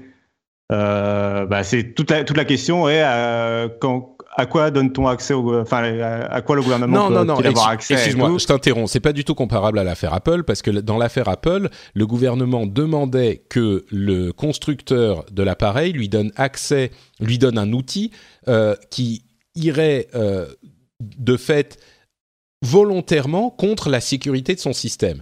Là, c'est pas pareil. chacun est dans, son rôle dans la situation d'aujourd'hui. Les constructeurs font des outils et des systèmes qui sont aussi sûrs que possible et les, hackers et les autres essayent de trouver les failles, mais vont pas aller dire intégrer de fait une faille que vous allez nous donner pour qu'on puisse l'exploiter. C'est pas la même chose pour moi. Hmm, pour moi, c'est une, conséquence, c'est toujours une conséquence de l'affaire euh, Prism et du fait que euh, la NSA cherche des cherche ou demande des euh, des portes dérobées pour accéder au système. Non, mais non, mais c'est pas la même chose. C'est les deux. Tu mets, tu, tu lis hmm. les deux ensemble comme si c'était évident. C'est pas la même chose. Demander une porte dérobée, c'est un problème. Chercher une vulnérabilité, c'en est un autre. C'est pas du tout la même. Philosophiquement, c'est pas du tout la même chose pour moi, ça fait partie du même débat de réfléchir à euh, comment on organise euh, l'accès à l'information à nos gouvernements et en même temps euh, une Mais est-ce que tu voudrais qu'ils n'aient pas le droit de hacker alors? Ben non, mais alors moi, ce que je veux, c'est qu'ils se mettent tous autour d'une table et qu'ils réfléchissent à, des règles et, à des limites et à une séparation des pouvoirs et des check and boundaries et tout ça, quoi. Des check and balances, oui.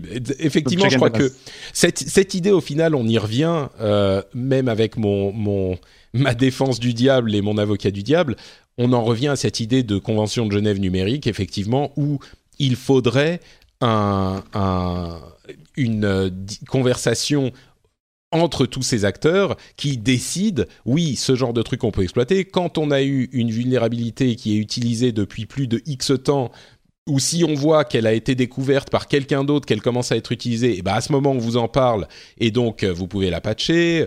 Oui, je crois que là il faudrait parce que aujourd'hui c'est le bordel, tout le monde fait ce qu'il veut, les hackers existent de toute façon, la NSA hack tout ce qui passe, la CIA, enfin tout le monde. Euh, et on parle des Américains, c'est évidemment le cas euh, en Europe et ailleurs dans le monde aussi. Oui, je crois que la, la convention de Genève numérique serait importante pour que ça n'aille pas trop loin, effectivement. Ouais, il y a, y a quand même. Enfin, il y, a un moment où il faut réfléchir quel est le but au final de tout ça. Enfin, a priori, bon, je suis un gros naïf, hein, mais euh, ces instances sont censées espionner, faire du contre-espionnage et machin pour protéger euh, la vie civile des citoyens d'un pays. Euh, si les armes qu'ils utilisent mettent en péril euh, la vie économique notamment euh, de ces de ces citoyens, euh, il y a il y a une incohérence quant à la mission. Tu vois, je comprends hein, tout à fait ton point de vue, Patrick, de dire euh, faut pas demander aux espions de, de, de, de, dévoiler tous leurs trucs et de pas profiter de, de certaines failles pour pouvoir espionner parce que c'est le rôle d'un. La, comparaison avec le Tomahawk est super bonne. Euh, oui, hmm. si quelqu'un vole un tomahawk, euh, il va pouvoir euh, faire énormément de dégâts, mais c'est pas pour ça qu'on va demander à l'armée de ne plus construire d'armes. Ou alors on n'a plus hmm. d'armée, tu vois, c'est plus la même, c'est plus le même débat. Peut-être qu'il faudrait ne plus avoir d'armée, mais si tu pars du principe qu'il faut une force armée pour défendre un pays, bah ils ont besoin d'armes. Et oui, si les armes se font voler, c'est super chiant, mais ça ne veut pas dire qu'on va plus, qu'on va leur dire ah vous êtes méchants, vous construisez des armes. en l'occurrence, les, les organismes d'espions, ils sont là pour espionner Si on leur dit il faut plus espionner, bah à ce moment il faut plus d'organismes d'espionnage et c'est plus la même conversation. je trouve qu'il y, y, a une limite à l'analogie avec le tomahawk, c'est que le tomahawk n'est pas utilisé pour la vie civile dans le travail quotidien et la recherche économique du bien-être de ses citoyens d'un pays. Non mais enfin les policiers ont des armes, je veux dire ils ont des. Non non mais oui mais ce que j'essaye de dire c'est que euh, un, système comme Windows est utilisé par euh, l'économie du pays et les citoyens d'un pays dans la vie quotidienne tous les jours. Tu vois ce que je veux dire? Euh, et, et, donc euh, et on n'utilise pas un tomahawk tous les jours pour euh, voilà. Oui, bon, d'accord. Effectivement, l'analogie, l'analogie se brise un petit peu quand tu viens là. C'est juste pour dire qu'il y a une limite et c'est pour ça qu'il faut fixer des limites. C'est que là, je suis d'accord que les espions ont besoin d'armes et de gadgets, hein, mais euh, quand on est sur des produits qui peuvent aussi se retourner contre nous, et c'est ce qui arrive aujourd'hui, on peut décemment se poser la question de est-ce qu'il faudrait pas quand même qu'on qu'on donne des petites limites aux espions quand même euh, bah, Encore une fois, c'est c'est effectivement, euh, je pense, la très bonne comparaison de la Convention de Genève. On a hmm. euh, certaines armes qui sont effectivement interdites par la Convention de Genève. par exemple, les États n'ont pas le droit de concevoir euh, des armes biologiques ou chimiques ou ce genre de choses parce que euh, une arme biologique, prenons l'exemple d'un virus euh, qui aurait été conçu artificiellement pour tel ou tel but, si ça se retrouve dans la nature, oui, là ça se propage très vite et ça peut. Il y a des classes d'armes qui sont. là encore, je ne sais pas si ça correspond exactement, mais ce qui en ressort, encore une fois, c'est qu'il faudrait qu'ils s'assoient et qu'ils discutent de ce qu'on peut et de ce qu'on ne peut pas faire, ou des méthodes pour euh, divulguer certaines informations quand c'est nécessaire. je crois que... Bon, écoutez, convention. Bah, en euh, tout cas, toute cette histoire risque de coûter très très cher. Et voilà, donc c'est ça le problème. Et, bah, au-delà des vies, que ça, heureusement, je crois pas que ça ait coûté de vie. Non, mais, euh, je, je, suis pas. Euh, les, les, vies ont un coût aussi. Donc ce que je veux dire, c'est que ça coûte très cher, pas qu'en argent, mais économiquement à un pays, quoi. Hmm. C'est c'est très dangereux de, de ce genre de choses, quoi. Ouais. Bon, euh, troisième et dernière euh, grosse euh, histoire dont je voulais parler, c'est l'affaire sur le Festival de Cannes, dont vous avez peut-être entendu parler cette semaine, le Festival de Cannes et Netflix. Alors, qu'est-ce qui s'est passé? Le Festival de Cannes a sélectionné pour le, bah, son festival de cette année deux films qui sont produits par Netflix. Entièrement à 100% produits par Netflix. Et là où le bas blesse, c'est que Netflix a évidemment euh, demandé, même pas demandé, a l'exclusivité de ces films et qu'ils seront donc diffusés exclusivement sur Netflix et qu'ils ne passeront donc pas dans les salles de cinéma. Du coup, Festival de Cannes, cinéma, évidemment, ça fait mal à certains, puisque euh, dans le Festival de Cannes sont possiblement, vont possiblement être récompensés des films qui ne passeront pas au cinéma. Et au-delà de la question euh, philosophique. Qu'est-ce que le cinéma Est-ce que le cinéma est encore le cinéma s'il ne passe pas au cinéma et s'il est uniquement sur la télévision? Bon, je ne sais pas si on pourra répondre à cette question.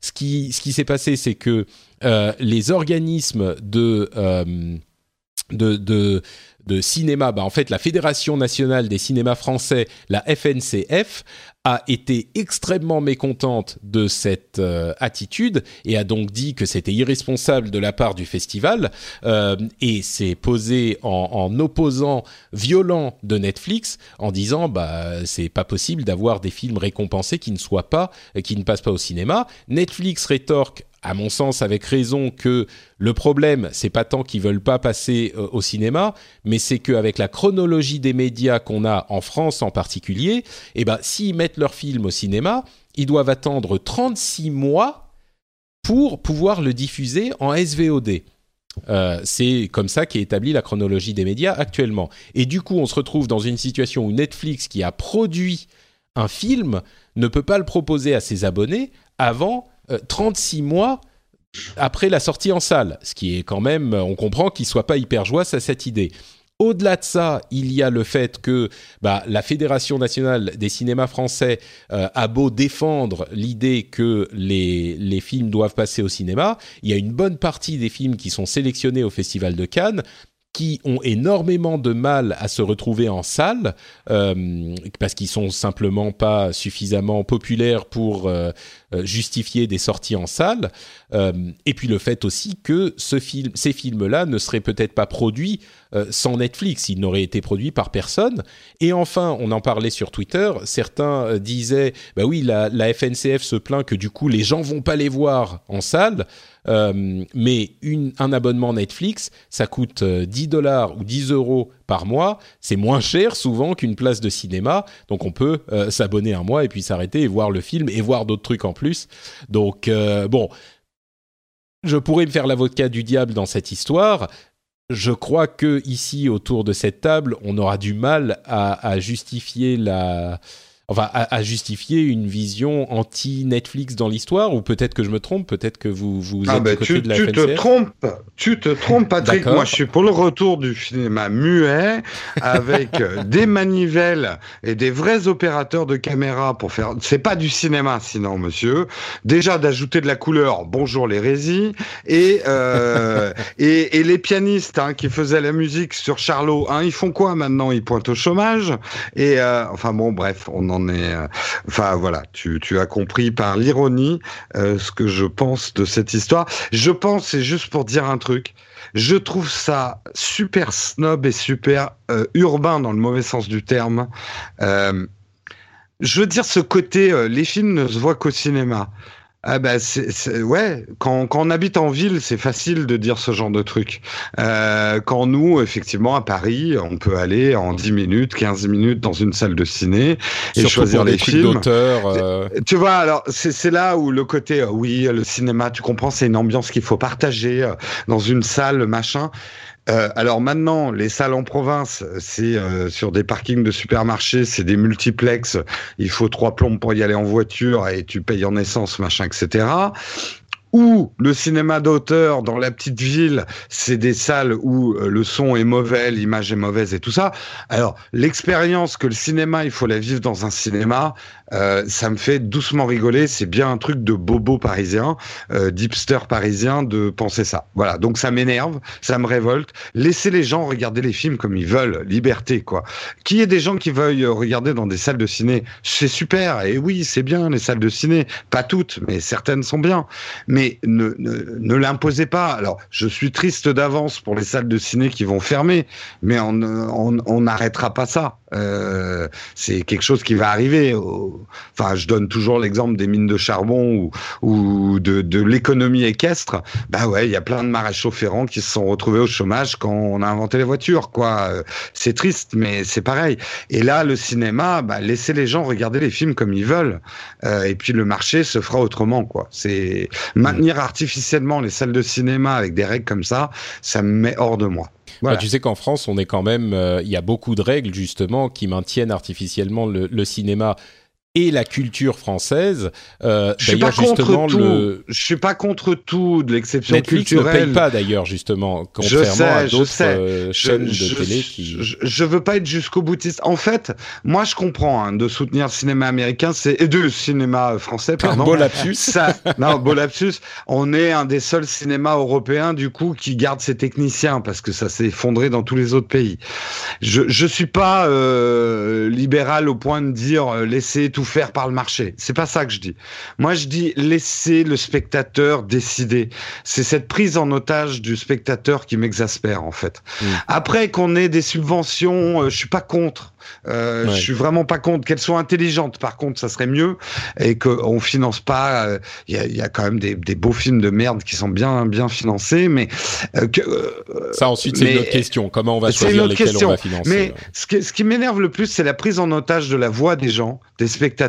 Laissez les spectateurs décider de ce qu'ils veulent. Voilà, mm. c'est c'est le, le, client est roi et un commerçant quand son commerce ne marche plus, eh ben il doit aller dans le sens du client et ouvrir un autre type de commerce. Je sais c'est très dur ce que je dis et que certains vont me détester pour le dire, mais euh, mais c'est comme ça. En tout cas, c'est comme ça que je pense. Cassib euh, bah, enfin, je vais vous répéter, je vais répéter ce que. Bon, alors c'est pas la peine. je suis assez, d'accord. Non, mais je suis assez d'accord. Euh, voilà, non, mais il faut trouver. je pense qu'on va trop trop loin dans la perfusion artificielle effectivement du cinéma, notamment enfin sur le problème le problème de la chronologie média, c'est un gros problème. Et je pense qu'il y, aura des en plus je, pense qu'il y a des choses à inventer pour euh, il faut pas non plus être défaitiste. Et, euh, et je pense qu'il y a pas, on, est, on ne serait pas obligé, on n'est pas obligé de, de se plier devant le grand Netflix. Euh, aussi fan de Netflix que, que je suis, euh, je pense qu'il y a des alternatives et qu'il y aurait moyen de concurrencer de façon intelligente en utilisant le cinéma et en utilisant les salles de cinéma. Euh, je sais pas moi, en proposant, si on proposait des offres, euh, je sais pas s'il y avait un service de SVOD français qui, qui permettait d'aller au cinéma en même temps que, que de, de l'avoir à la maison, euh, enfin des choses comme ça à mettre en place peut-être qui seraient plus intelligentes que juste essayer de bloquer Netflix ou que les, les minimiser ou, euh, hmm. ou les voir en diable, euh, voilà. peut-être ne plus voilà ne plus faire des abonnements à, à, X euros pour l'UGC où il faut signer trois ribs et, et envoyer deux papiers en, en lettres pli ah, mais c'est vachement bien. Tu étais en train de, de critiquer l'abonnement illimité euh, dans les ciné? Euh, un peu. C'est le désabonnement qu'il faut critiquer. Oui, c'est ça. en fait, c'est ça. En fait, ça oui, non, bon, ça c'est peut-être un autre problème.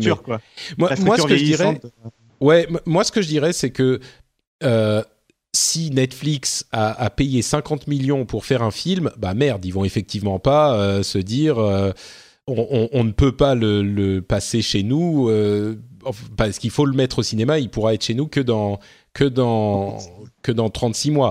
Ensuite, la question c'est est-ce qu'il faut euh, offrir au Festival de Cannes ce film aussi? La question c'est est-ce qu'un film peut passer au Festival de Cannes?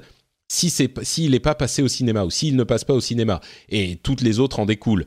Et bon, ça c'est une autre question effectivement, mais ce qui est clair c'est que Netflix bah ils font ce qu'ils veulent quoi, merde. Et, et d'un autre côté, je me dis peut-être qu'il faudrait si Netflix devient un gros producteur euh, peut-être qu'il faudrait réfléchir effectivement à une participation, euh, comme participent toutes les autres chaînes de télévision, entre guillemets, euh, peut-être qu'il faudrait y réfléchir, une participation et trouver un accord à l'amiable, ça serait mieux avec Netflix pour qu'ils participent un petit peu à la production de, cinéma en France.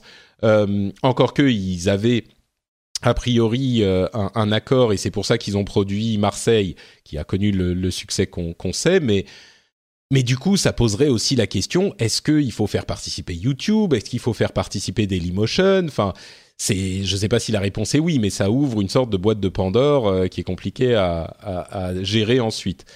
Mais bon, Parce que le gouvernement dira oui. oui, il faut. Moi, j'ai envie, envie, de dire euh, pourquoi pas, mais à ce moment-là, est-ce qu'on fixerait pas aussi euh, qu'un film subventionné en France euh, se doit d'avoir un certain résultat aussi? Parce que financer ad vitam aeternam des films que 10 personnes vont voir, enfin, je suis pas du tout. Que... Bah, tu sais, ceux qui, font, mais... ceux qui font un certain résultat, ils n'ont pas besoin d'être financés. C'est ça tout le problème. Ben oui et non. Euh, enfin, ce que je veux dire, c'est que je suis d'accord que le cinéma est un art. ils ont tous le CNC, mais euh... ouais, euh, le cinéma est un art, mais il y a un moment où il faut que les gens viennent voir les trucs, sinon c'est juste un art vain, quoi. Euh, enfin bon, c'est un autre débat. C'est une autre question. C'est une autre question. Oui. Ouais. Bref, donc voilà pour cette affaire Netflix Festival de Cannes. On est un petit peu plus euh, d'accord sur ce, cette analyse que sur les autres. Si vous avez un avis différent et divergent, n'hésitez pas à venir nous le livrer sur, euh, les, dans les notes de l'émission sur euh, frenchspin.fr. Euh, vous pourrez trouver là-bas les commentaires que vous pourrez remplir pour nous dire ce que vous en pensez. Euh, on va continuer avec les news et les rumeurs un petit peu plus rapidement, mais avant ça, je vais quand même remercier certains des auditeurs qui permettent à cette émission d'exister, puisqu'ils ont décidé, eux, de s'engager. Ils se disent, je ne vais pas attendre que l'État fasse financer les podcasts, puisque effectivement, on est peut-être euh, comparable à, euh, on est peut-être dans les médias, mais nous, on ne bénéficie pas, on ne bénéficie d'aucun statut qui nous avantagerait comme certains journalistes de nos confrères. Et euh, bah c'est pas grave parce que vous, les auditeurs, vous décidez que euh, vous voulez que cette émission puisse continuer et euh, bah, tout simplement qu'elle mérite d'être financée. Et donc, comme m'ensuit deux gens, Rico Pascal, Zacharian, Dorwin, Valentin Iadaden, pardon, agriculteur d'aujourd'hui, qui est bien plus moderne qu'agriculteur d'hier, et Robert Chaz, ils ont décidé de euh, soutenir financièrement l'émission en allant sur patreon.com slash RDV Tech et je les en remercie infiniment, tout comme je remercie euh, tous les auditeurs qui ont fait ce, geste, ce geste, je vais pas dire citoyen, mais euh, ce geste militant presque, de se dire bah oui, moi j'écoute, il y a pas de pub, il y a aucun autre moyen de financement. Il faut bien comprendre que je gagne mon, argent et je produis l'émission uniquement sur ça. C'est-à-dire que si vous donnez pas d'argent, bah je gagne rien. Donc euh, voilà, c'est mon salaire et c'est comme ça que tourne la boîte. Donc merci à vous tous euh, de faire ce choix. Et si vous y pensez, si vous vous dites ah ouais quand même euh, quand je paye pas, il a pas d'argent.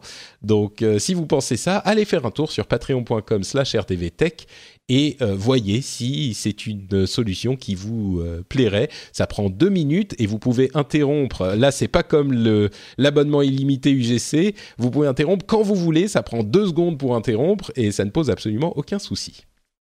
Heureusement, ah, que, heureusement que tu dois pas attendre 36 mois avant de publier un épisode. Ouais, mais moi je pense qu'on nous devrions avoir le débat sur cette fameuse redevance podcast. Est-ce qu'on peut estimer qu'un podcast qui ne passe pas sur iTunes et qui n'est pas, ce n'est plus un podcast, monsieur, à ce moment-là? Si on peut pas le télécharger, c'est du live. Non, ça, non, ils peuvent pas bénéficier de la subvention. Je suis désolé, monsieur.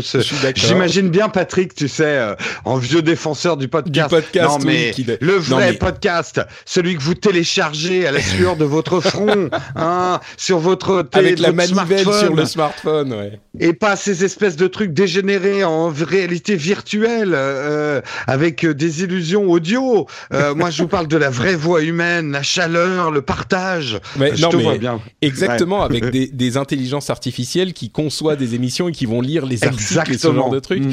Est-ce que mm. vous ne préférez pas, messieurs dames, avoir la chaleur d'un animateur derrière le micro Hein Je vous pose hein, la et ces erreurs, ces erreurs de langage, ces, ces, ces, anglicismes, voilà. Alors qu'un ordinateur avec sa perfection, euh, c'est des émissions insipides. Terrible.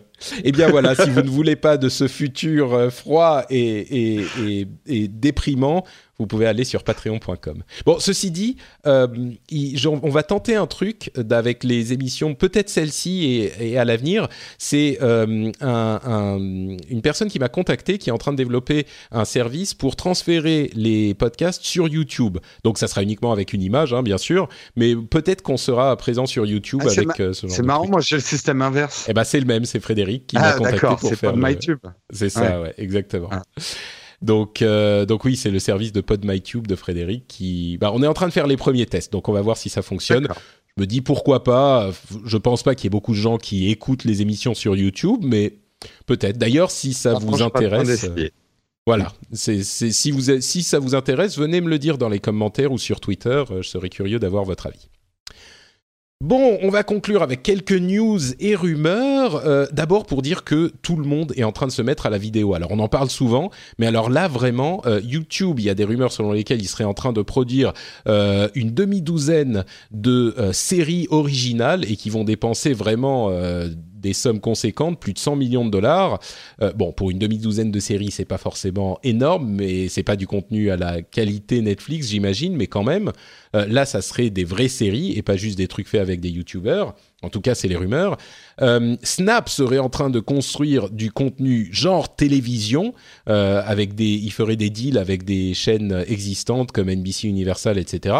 Twitter est en train de d'avoir des partenariats avec là, c'est plutôt des services euh, en ligne, genre euh, BuzzFeed, The Verge, euh, etc. Mais pas que, il y aurait aussi Bloomberg, Live Nation, etc., etc. Donc là, c'est plus pour du streaming. Facebook pourrait avoir des, des les, premières, enfin les, la diffusion de euh, d'émissions genre émissions de télévision. Ils en auraient 24, euh, dont notamment une émission de euh, dating en réalité virtuelle. Alors Dieu sait ce que ça va être. Et Twitch aussi serait en train en train de regarder du côté de programmation originale interactive pour le streaming cette fois-ci, et où les utilisateurs pourraient diriger l'histoire. Bon, c'est un petit peu plus mystérieux, mais bref, tout le monde fait de la vidéo. C'est un peu la conclusion de cette de cette euh, news slash rumeur et ça arrive dans les six mois à venir, quoi. Bah, c'est la manne publicitaire qui est mûre et qui attend d'être cueillie. La télévision ne, ne produit plus autant d'aussi bons résultats en pub, puis surtout à, à, des problèmes de quantification pour les annonceurs publicitaires, alors que tout ce qui est sur web, on peut quantifier bien plus les retours sur investissement des investissements publicitaires. Donc, euh, ce qui devait arriver est en train d'arriver. Moi, je dirais que, c'est presque un autre problème, c'est que l'argent de la publicité de la télé n'est pas en train de se transférer vers le en ligne, justement.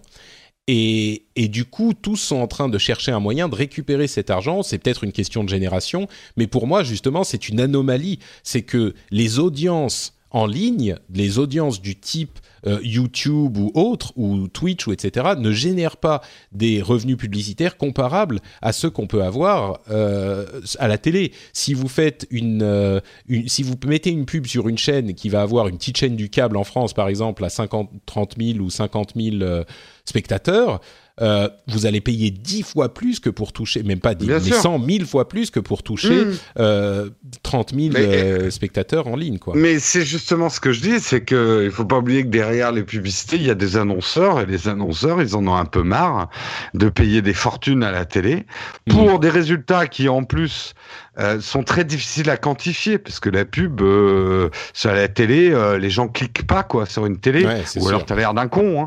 euh, donc voilà. Alors il y a encore quand même un gros problème hein, là-dedans. Pour en tout un peu moins aux États-Unis, mais beaucoup en France. Pour l'instant, les gens qui regardent YouTube, Facebook, machin, ça reste des gens très jeunes. Et les gens très jeunes, ça vaut pas énormément en publicité, à moins de faire de la pub pour euh, pour du banga. Euh, donc c'est un peu le problème. Mais en tout cas, les choses sont en train de se mettre en place. Mm. Mais euh, si ça passe sur Facebook et YouTube, est-ce que c'est vraiment la télévision? Bah, mais qu'est-ce que la télévision? C'est une bonne question. C'est une bonne question. Bon, en tout cas, c'est des émissions type type télévision, quoi. Qu'est-ce que le cinéma? Qu'est-ce que non et euh, plus sérieusement, bah, ça se rapproche euh, sur le débat des chaînes télé, ça se rapproche du, euh, de l'affaire qu'il y a eu récemment entre TF1 et les fournisseurs d'accès Internet. oui, qui demandaient qui payent pour diffuser leur chaîne, effectivement. Ouais. D'ailleurs, ils ont tenu bon et c'est pas plus mal. ça serait, ça m'étonnerait pas qu'en France on ait un système chronologie des médias appliqué à la télé pour sauvegarder des emplois à la télévision. Mais euh, non, je rigole pas. Mm. Euh, euh, je serais pas surpris de voir ça et que les droits, par exemple, du live en France soient, alors qu'aux États-Unis, on voit que maintenant des gens comme Twitter et, et d'autres sont en train de racheter des droits de live de, de grands trucs sportifs. En France, on va réglementer pour qu'il n'y ait que les télévisions qui aient le droit de retransmettre des lives sportifs. Mm. Je le vois bien arriver, hein, ça. Peut-être. On verra. Mm. Euh, Amazon a annoncé son Echo Show, qui serait bah, l'Amazon Echo, hein, l'assistant euh, physique, la petite boîte qu'on pose chez soi, avec un écran, un écran de 7 pouces. Ça coûte 229 dollars. Ça sera disponible fin juin, toujours aux États-Unis, bien sûr. C'est marrant parce que euh, ça vient en concordance avec des rumeurs de chez Apple qui aurait un, appareil équivalent avec un écran peut-être à annoncer possiblement à, à la WWDC en juin dans quelques semaines. Euh, et entre parenthèses, euh, selon euh, eMarketer, qui est une firme d'analyse, Amazon contrôlerait 71% du marché des assistants virtuels physiques comme le Amazon Echo cette année aux États-Unis, avec 24% pour Google Home. bah, on continue à voir que Amazon a vraiment eu le nez creux sur ce marché mmh. et ils ont même fait créer et fait naître un marché énorme, quoi. Euh, quoi d'autre, quoi d'autre? Euh, Revenons en France un petit peu, tiens. On a d'une part les Macron Leaks euh, qui ont donné des, des, informations sur la campagne de, bah, d'Emmanuel Macron, justement. alors, il y a eu des petits trucs intéressants, rien de majeur, je crois, surtout sur les outils qu'ils utilisent, et puis sur le fait qu'ils ont visiblement eu une méthode de d'obfuscation, de camouflage euh, euh, de leurs données justement pour euh, pour noyer les tentatives des hackers, ils créent en fait des fausses traces que les hackers ont mis beaucoup de temps à, à dénicher. Et donc peut-être que ça ralentit la possibilité d'infiltration dans la campagne. C'est une des choses qui ressort. Et puis l'autre truc qui ressort de la campagne, c'est qu'il y a eu effectivement, on a la confirmation qu'il y a eu une grosse quantité de, euh, de mimes et de, de, fausses informations venant euh, bon, dans le style de ce qu'on avait vu dans la campagne américaine, euh, voire même dans la campagne anglaise du Brexit, mais surtout dans la campagne américaine. Souvent, ces, ces efforts étaient d'origine américaine, parfois russe, mais il y a eu beaucoup d'activation de la alt-right américaine, donc de la droite alternative, comme il s'appelle, américaine, pour essayer de venir influencer euh, l'élection française. Euh, généralement, on se le cache pas, c'était pour soutenir, euh, pour, pour aller dans le sens de Marine Le Pen. la bonne nouvelle, c'est que ces campagnes de désinformation n'ont pas du tout pris pied euh, en France. Alors, on ne sait pas exactement pourquoi. Euh, est-ce que c'était parce que on s'y attendait, parce qu'on a vu ça aux États-Unis? Est-ce que c'est parce qu'on est aussi peut-être un petit peu plus éduqué à ce type de, de, problème? Euh, C'est possible également, mais ce qui est sûr, c'est que généralement, quand on voyait ce type de désinformation, ou même euh, des, gifs animés un petit peu moqueuses, un petit peu faciles, eh ben ça se diffusait pas trop. Les gens avaient une attitude assez responsable.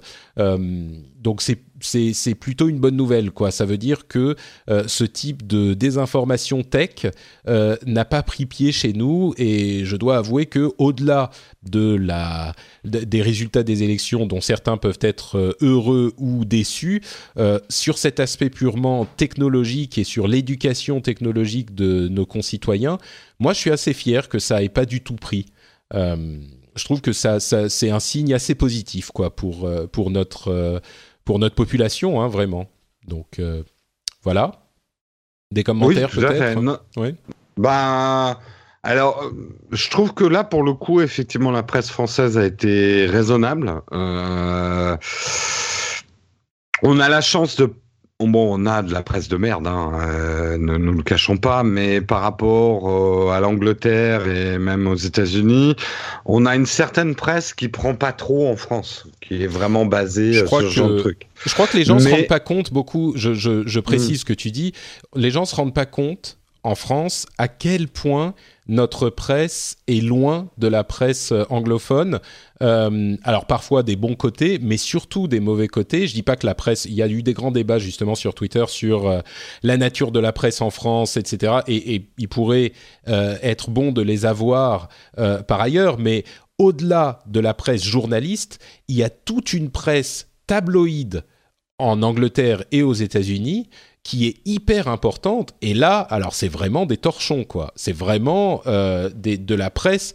Je vous assure que si vous trouvez que la presse française est euh, biaisée, dans un sens ou dans l'autre, Là, c'est même, pas une question hein. de, c'est même pas une question d'être biaisé, c'est une question vraiment de qualité de presse. C'est des torchons, c'est des trucs où euh, c'est de la, de, c'est l'équivalent euh, des articles les plus euh, clickbait, putaclic que vous pouvez imaginer, mais en presse, avec en plus des, des nanas dénudées en troisième page. Enfin, c'est et c'est hyper important dans les pays anglophones, enfin en Angleterre et aux États-Unis, et on l'a pas du tout en France. Et quand je parle à mes amis euh, euh, de l'étranger, et quand je leur dis, ben non, on n'a pas de tabloïd en France, ils, ne me croient pas. Ils me disent, mais enfin, c'est pas, c'est pas possible, c'est le paradis, quoi. et, vraiment, sans, encore une fois, j'insiste parce que je sais que les gens vont partir sur des débats sans fin euh, sur Twitter ou, ou dans les commentaires, mais sans parler de la qualité de la presse qu'on a, je peux vous assurer que la qualité de la presse qu'on n'a pas, c'est le troisième sous-sol, quoi. Donc, ça a peut-être joué, quoi. Je suis d'accord pour dire qu'on a qu'il y a eu un bon travail de la presse, notamment, je sais pas moi, par exemple de ah ah mince, les, décodeurs du monde, des intox, des codeurs du monde, etc., qui, qui, ont fait un très bon travail de suivi pendant la campagne. Euh, après, j'irai pas. Enfin, oui, on n'a pas la pire presse du monde, euh, surtout ces aspects-là que tu as bien rappelé. Euh, puis il y aurait tout un débat à avoir sur la presse. Euh, il y a aussi, faut faire très attention à euh, la transformation de la presse et savoir, euh, oui, avant on était très bon. Enfin, faut se méfier aussi des transformations rapides de la presse et de voilà. Moi il y a des par exemple euh, bon, alors tu pars dans le débat dans lequel je voulais pas partir non non non non mais je veux pas je veux pas y aller mais euh, euh, par exemple en dehors des tabloïds aux États-Unis ils ont Fox News bon heureusement en France on n'a pas encore Fox News voilà mais il faut faire faut se méfier aussi de euh, bah il y a il y a médias et médias et le problème c'est que les décodeurs par exemple c'est très bien c'est le monde mais par contre euh, bah faut voir ce qui passe à la télé et faut aussi euh, voilà, on n'est pas encore parfait, il y a encore des points d'amélioration à voir, mais je suis d'accord avec toi qu'il y a eu un très bon boulot sur la campagne. Voilà, bon, on pourrait avoir un débat sur BFM TV, quoi, si tu veux.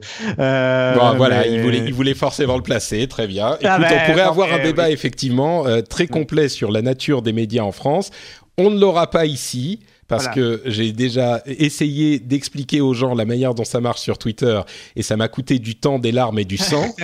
euh, mais il y a beaucoup de gens qui pensent que la situation est euh, bien plus noire ici qu'elle ne l'est. Et quand on va voir comment ça se passe dans les pays qu'on prend en exemple dans, euh, dans, dans, dans, ces domaines, on va se rendre compte qu'il y, a des choses qui sont pas... Bon, bref. J'ai dit que je oui, non, mais on, est on est d'accord en fait, euh, je pense aussi. Donc bon. Ouais je pense aussi. Et, oui, effectivement, qu'il y a des médias qui sont biaisés. Ce que, ce que je dirais pour, euh, pour euh, conclure là-dessus, évidemment qu'il y a des médias qui, qui sont biaisés. Euh, l'important, c'est que les avis soient tous bien représentés. Et l'idée qu'on qu'on va avoir aucun média biaisé, c'est une illusion complète. dans les, les, pays qui sont au top de RSF, euh, Reporters sans frontières, euh, c'est les pays nordiques, hein, comme souvent, comme dans tout, c'est ma référence. Euh, les pays nordiques, évidemment, qu'ils ont des gens qui sont de droite et des gens qui sont de gauche. Enfin, je veux dire, c'est une, euh, c'est une illusion complète de se dire il faut que tout le monde présente que la, la, neutralité totale. Moi, mon propos était de dire quand on parle de mimes débiles et de ces, cette désinformation insultante qu'on a vue pendant la campagne américaine, au, souvent du côté de Donald Trump, mais pas que. Eh ben, oui, il y en a eu un petit peu chez nous, mais ça n'a pas pris et euh, qu'on soit pour ou contre la manière dont la presse a traité la, campagne, euh, ces choses-là, ça n'a pas pris et c'est extrêmement positif pour euh, la population française à mon sens. Bah, on est quand même tous d'accord qu'en France, on sait l'influence qu'il y a eu sur euh, les élections, ce complot Illuminati des reptiliens en forme de cochon euh, qui venait des extraterrestres. Euh, à partir de là, on part de cette vérité, on ne peut que construire, quoi. C'est voilà. On est d'accord. T'as oublié les chemtrails euh, des avions aussi. Exactement, exactement. Oui, qui se croisent bien sûr de manière. Euh, très vous savez ce que je veux dire. vous savez ce que je veux dire. Bon, si on parle un petit peu social, Uber serait en train de euh, tester un programme où il, euh, euh, il donne, enfin, il facture les utilisateurs 5 centimes de plus par mile euh, dans 8 États aux États-Unis pour couvrir la, leur conducteur au niveau de l'assurance, assurance personnelle. ce qui pourrait être intéressante. Oui, c'est enfin c'est pas c'est pas santé, c'est injury insurance, donc accident. Tu vois, c'est pas tout à fait. Mais, euh, mais voilà, donc peut-être euh, une, euh, une direction que pourrait prendre Uber pour être un petit peu plus responsable dans la gestion qu'ils ont de leurs pilotes, de leurs chauffeurs. À noter d'ailleurs, on m'a fait remarquer dans les commentaires du, de l'épisode précédent, je me demandais pourquoi on n'entendait pas tellement les taxis sur cette question d'assurance des chauffeurs d'Uber. Et quand je disais que oui, c'est quand même peut-être qu'il faudrait considérer que les chauffeurs d'Uber sont des employés d'Uber, parce que oui, de fait, ils travaillent que pour Uber et bon, c'est un petit peu facile de les faire travailler en tant qu'auto-entrepreneur ou Dieu sait quoi. Et, en fait, il semblerait, on m'a indiqué que euh, bah, les chauffeurs de taxi qui travaillent pour les grandes boîtes de taxi, genre G7, etc., bah, en fait, ils sont indépendants aussi. Donc, ils sont pas. Euh, Et donc, du coup, la question, hein. bah oui, c'est ça. S'ils sont pas salariés euh, pour euh, Uber, ça pose la question est-ce qu'ils devraient être salariés pour les taxis? Et, bon, donc peut-être que c'est une question qu'ils veulent pas trop poser, quoi. Bah, non, parce que ça marcherait pas. Mais... bah oui, mais est-ce que ça serait. Enfin bon, moi, tu vois, enfin bref. Oui, moi je pense que ça serait peut-être pas mal de, considérer la chose. Euh, le gouvernement chinois, si vous voulez vous faire peur un petit peu, avec des, pays où la presse est effectivement euh, un petit peu moins, euh, un petit peu plus critiquable, le gouvernement chinois est en train de recruter 20 000 personnes pour créer une encyclopédie officielle et une encyclopédie en ligne, hein, bien sûr, officielle. Et je ne sais pas du tout quoi penser de, de ça. Enfin, évidemment, immédiatement, on en vient à la, la, la crainte de, du contrôle de l'information. Euh, en même temps, c'est pas que en Chine l'information soit pas déjà contrôlée, donc peut-être que avec une encyclopédie officielle, ils vont avoir accès à des informations qui seront pas sensibles et qui seront, euh, qui ça sera positif d'avoir accès, positif d'avoir accès à ces informations.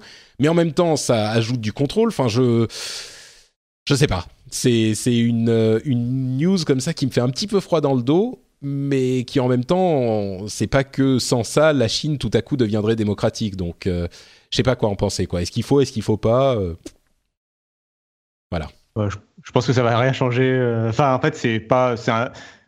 Ce truc a été monté un peu parce qu'il y a eu une comparaison avec Wikipédia, parce que Wikipédia, justement, c'est pas officiel. Enfin, c'est par principe, c'est justement un peu décentralisé. Bah, c'est ouvert. oui, oui, c'est ouvert, donc tout le monde peut, peut contribuer, ouais. Euh, euh, il y a eu une comparaison voilà avec ça et donc la Chine qui revient à une sorte d'encyclopédie officielle euh, écrite par des auteurs salariés par l'État, etc. voilà, par, par, par, ça, c'est un peu un non-événement, quoi. je veux dire.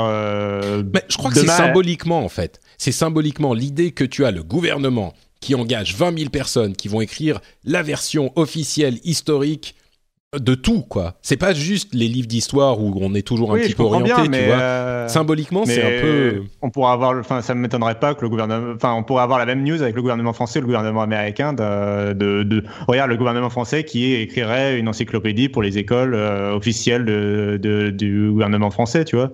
Ça me dérange euh, toujours quand on fait ce genre de comparaison. Parce non, que... mais ça me, ça me... ouais, sauf que là, il y a une grande différence. Ils le font. Enfin, le gouvernement français pourrait faire un truc officiel, mais tout en laissant l'accès libre à, au Wikipédia normal. Euh, oui, bien sûr, mais non, mais voilà. Là, là, c'est quand même l'écriture d'un truc pour remplacer quelque chose de libre par quelque chose de contrôlé, quoi. Euh, non, et puis, et puis, excusez-moi, excusez-moi, je dois quand même dire un truc. Oui, il y a des, des controverses dans les livres d'histoire. Oui, on a euh, parfois des visions qui sont biaisées dans les gouvernements. C'est certain. Enfin, il y a quand même une différence, excusez-moi, entre le gouvernement euh, français et le, ou le gouvernement américain qui va écrire un article académique ou qui va faire écrire un, article académique, et le poids du gouvernement chinois qui va décider comment on, écrit tel ou tel article académique. Tu, compares euh, des, des, pommes et des oignons. Je sais pas pourquoi j'ai envie de dire ça, mais tu compares des euh, pommes et des oignons, Cassim. Nouvelle expression officielle. Parce que d'un côté, il y a des gentils et les autres, ils sont pas gentils. Non, mais je plaisante. Euh, non, mais. Euh... Non, mais enfin, attends, excuse-moi. Est-ce que, qu'est-ce que tu es en train de nous dire là? Que, que, en fait, euh, la Chine euh, et la France, bon, à peu de choses près, c'est un petit peu la même chose C'est ça que tu es en train de nous dire? Non, mais ou, de, ou, de, dire comme Ségolène Royal qu'on devrait s'inspirer des méthodes de la police chinoise. Non, non, mais je, je, te pose vraiment la question. D'où vient cette comparaison? Et je me fais un petit peu euh, euh, agressive parce que pour moi le poids justement du gouvernement chinois et de la censure chinoise se ressent dans cette euh, volonté de, de, construire cette armée de d'éditeurs de, la de l'encyclopédie. Et toi tu me dis ah bah oui mais c'est un petit peu comme si le gouvernement français faisait une encyclopédie Enfin, moi, je, je vois pas la comparaison. Si le gouvernement français faisait, une encyclopédie, j'ose espérer qu'on aurait un petit peu d'indépendance. Un petit peu, tu vois. Oui, mais euh, moins que euh, de toute façon que Wiki... Donc en fait, ce que je voulais dire, et je, vais revenir sur ce que Jérôme disait justement. Du coup, le vrai débat, en fait, il n'est pas sur le fait que le gouvernement chinois il écrive ou pas une euh, constitution, une, une encyclopédie, ça on s'en fout. Euh, c'est c'est le fait que Wikipédia soit libre ou non et soit accessible librement ou non. C'est ça la vraie question en fait. Hmm. Et du coup, euh, quand tu dis euh, que le gouvernement français, euh, bon bah eux, ils feraient les choses académiquement et démocratiquement, et ce serait la, une, une, une, encyclopédie qui serait du coup différente parce qu'effectivement, on n'aurait pas le poids du gouvernement chinois. Et je suis d'accord avec toi. Sauf que là, tu parles au présent. Imagine donc que le gouvernement français décide d'écrire une, une encyclopédie. Bon, imagine que dans dix ans, le gouvernement français, par exemple, il soit plus forcément démocratique ou il soit plus, enfin, on, qu'on change. Ah, enfin, imaginons que le gouvernement français soit la Chine, oui, d'accord. Voilà, bah, euh, du coup, la nouvelle édition de cette, euh, cette encyclopédie, bah, du coup, du jour au lendemain, euh, serait pas forcément, serait bah, pas forcément la même. Le, et du coup, le problème, c'est pas, euh, de fait, un, pour moi, une encyclopédie euh, de gouvernement ou une encyclopédie, enfin, tu, ça va être difficile de la rendre totalement indépendante ou de la rendre. pour moi, la vraie solution, c'est Wikipédia. Il faut qu'elle soit accessible librement, mmh. etc. Et s'assurer, c'est elle qu'il faut s'assurer qu'elle soit, qu'elle puisse travailler en indépendance. Et mm. euh, donc c'était ça mon point en fait. C'était pas forcément euh, oh là là, on est en dictature euh, et la Chine, cette merveilleuse démocratie qui me fait envie. pourquoi on vit pas en Chine quoi Bon très bien, je t'ai un tout petit peu, un tout petit peu aiguillé et tu as tenu bon. C'est très bien, Cassim. Euh, Facebook est en train d'engager 3000 personnes de plus pour ces opérations de euh, passage en revue de contenu inapproprié. Donc, euh, on, l'évoquait dans les émissions précédentes. Peut-être, et on disait que la solution n'est pas toujours uniquement d'engager du monde en plus. mais clairement, Facebook est en train de se dire que c'est pas forcément pas la solution non plus. Peut-être que ça peut, non plus. Euh, peut-être que ça peut aider. Et, sur ce point, je pense qu'on se rejoindra. Euh, il est clair que avoir plus de monde, ça peut pas faire de mal. Mm. Euh, si on parlait, tiens, de, d'ingérence gouvernementale dans le bon fonctionnement des technologies d'information, euh, la FCC, sous son nouveau, sa nouvelle présidence de Ajit Pai, est en train de se préparer à enterrer complètement la neutralité du net. Euh, alors c'était un débat qui a eu lieu pendant très longtemps aux États-Unis et qui était euh, hyper intense sur la question de la neutralité du net. Alors on en a parlé ici et là, mais là, la, FCC avec le président nommé par bah, le président Donald Trump, est en train de faire machine arrière complète et va, euh, sous couvert de laisser les hum, forces du marché réguler euh, bah, le, la manière dont fonctionne le net, bah, va donner les mains, va libérer complètement les mains des fournisseurs d'accès pour qu'ils puissent éventuellement, alors on va voir si ça va se produire ou si le, la pression du marché justement va les en empêcher, euh, mais il pourrait mettre à mal la neutralité du net, et on va pas refaire le débat sur la neutralité du net ou l'explication, mais moi je suis assez inquiet de voir ce genre de choses euh, se produire. C'est un petit peu... Sur ce genre de choses, c'est marrant parce que les États-Unis sont vraiment capables du meilleur comme du pire et, on est un petit peu comme dans la configuration de la sécurité sociale où ils sont en train d'essayer de déventrer leur sécurité sociale mise en place par euh, Barack Obama, et encore, ce n'était pas une solution idéale, mais enfin, euh, quand même un petit peu. Et, et, je comprends pas, quoi. Euh, autant sur la sécurité sociale, je pars dans des, dans des diatribes interminables sur l'émission The Phileas Club en anglais, où pourtant j'essaye toujours d'être hyper neutre. Là, il y a certains trucs sur lesquels je suis assez peu neutre c'est ça, et notamment la, neutralité du net, où je comprends pas. Ils font des trucs, euh, ils sont vraiment capables du meilleur comme du pire. Et là, euh, bon, bref. Donc, et j'espère surtout que ça ne bavera pas euh, ailleurs et qu'on va pas se dire parce bah, que si forcément, ça, euh, forcément, ça bavera ailleurs, euh, ça aura des répercussions sur le monde entier. C'est tout le fond du problème. c'est quand des, des, des, États ont du des pouvoirs de décision et notamment les États-Unis, d'où émanent quand même beaucoup de choses concernant Internet. Et Enfin, ce qui, moi, je suis très inquiet parce que euh, je commence à lire des gens qui disent oui, mais de toute façon, ça y est, l'éducation du public est faite sur la neutralité du net, donc les opérateurs ne peuvent pas faire ce qu'ils veulent. Euh, my fault, quoi, comme on dirait en anglais. Euh, je pense que le client lambda, il n'y verra que du feu et quand on lui dit t'auras Netflix trois fois plus vite, il va dire ah c'est super, euh, sans réfléchir aux conséquences de qu'est-ce qu'il y a derrière, de dire euh, Netflix trois fois plus vite. Euh, donc c'est très inquiétant, oui, mmh. très très inquiétant. Mmh. Euh, Airbnb est, a désormais une. Alors, c'est pas Airbnb directement en fait.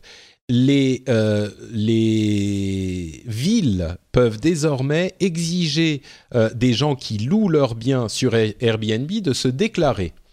Et c'est une solution dont, je ne suis pas convaincu de la pertinence parce que ce que demandait Airbnb, c'était de ne pas compliquer le fait de mettre son logement sur Airbnb, mais de par contre obliger Airbnb à euh, signaler aux autorités quand un, loueur atteignait le palier à partir duquel il n'avait plus le droit de louer sans se mettre en, euh, conformité avec certaines règles, certaines lois, etc. Euh, et là, ils ont pris un petit peu le problème à l'envers et je crois que je suis pas hyper fan de cette solution parce que je trouve que euh, l'idée que ça soit Airbnb qui doit bien sûr en informer les loueurs mais effectivement signaler aux autorités euh, quand quelqu'un atteint le palier, je crois que c'est 5000 euros par, euh, par mois, un petit peu comme quand PayPal doit signaler quand on atteint une certaine somme sur leur service, etc. C'est beaucoup plus simple, ça évite les, formalités administratives un petit peu bizarres et les trucs que les gens vont pas forcément faire euh, ou, vont pas comprendre. Euh, je pense que c'est plus une mesure euh, pour faire peur aux gens et pour faire plaisir aux, hôtels, ce qui peut-être est nécessaire, je sais pas. Mais pour moi, la solution Airbnb signal quand on atteint le palier était quand même meilleure, quoi. Mais voilà, euh, ça reste le choix des villes. Les villes pourront décider d'exiger que les, loueurs se déclarent d'eux-mêmes ou pas. Euh, on verra qui fait quoi dans, le euh, pays. Mais... moi, mon intervention, certes, c'est beaucoup plus pratique qu'Airbnb le, le disent. Mais ça reste la responsabilité des gens que de déclarer leurs revenus, quoi. Donc, quelque part, d'un point de vue strictement républicain, je trouve ça mieux que les gens déclarent leurs revenus directement. Ah non, mais tu déclares tes revenus, hmm. évidemment. Ça, oui, non, mais même si là, quoi. non, non, là, tu dois hmm. signaler que tu es en train de mettre ton, ton bien en location. Ça n'a rien à voir avec la, la hmm. déclaration des revenus. Ah, ça, non, mais évidemment que tout le monde doit déclarer ses revenus. Là, c'est tu dois obtenir le statut de loueur d'appartement, tu vois. De loueur d'appartement de ouais, Est-ce que c'est pas un peu normal aussi pour des questions de sécurité tout ça? Je sais pas. Bah, Disons qu'on a, on a un. Je pense que le, la, la, la, le problème est double. Il y a deux questions différentes. Soit on, a besoin. La raison pour laquelle on le fait, c'est que on veut euh, que les, les gens ne fraudent pas en quelque sorte en disant que euh, en, faisant de la concurrence déloyale aux euh, hôtels. Et c'est le gros problème d'Airbnb qu'on connaît tous. C'est que à force d'avoir tellement d'Airbnb, eh ben, ça finit par transformer les, les, des immeubles en hôtels. Sans qu'ils ne soient... C'est un petit peu le même problème que les chauffeurs euh, Uber ils sont de fait des employés d'Uber, mais euh, il n'y a pas toutes les obligations, toutes les protections.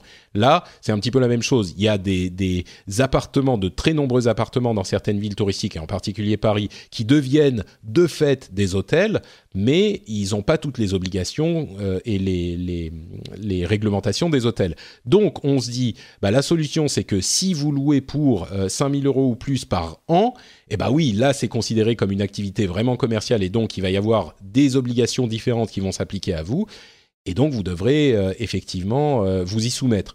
Et c'est ça le, cœur, le, cœur du problème. Je ne crois pas que ça soit pour une question de bah oui, mais il faut signaler pour s'assurer qu'on sait que les gens louent leur truc, tu vois. C'est pas ça mmh. le...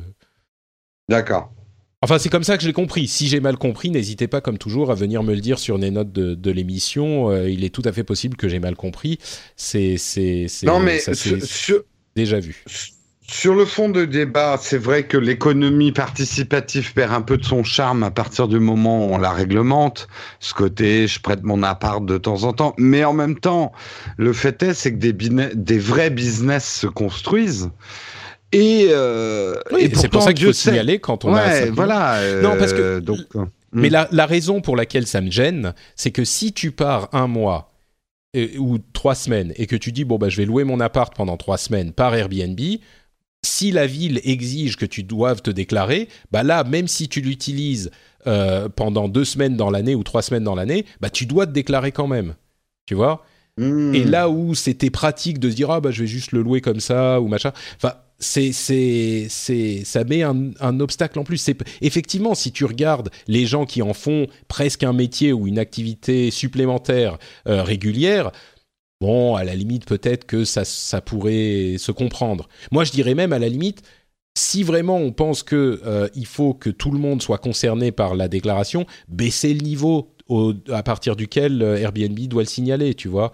Mettez-le à 4000, 3000, 3000 euros hmm. par an, quoi.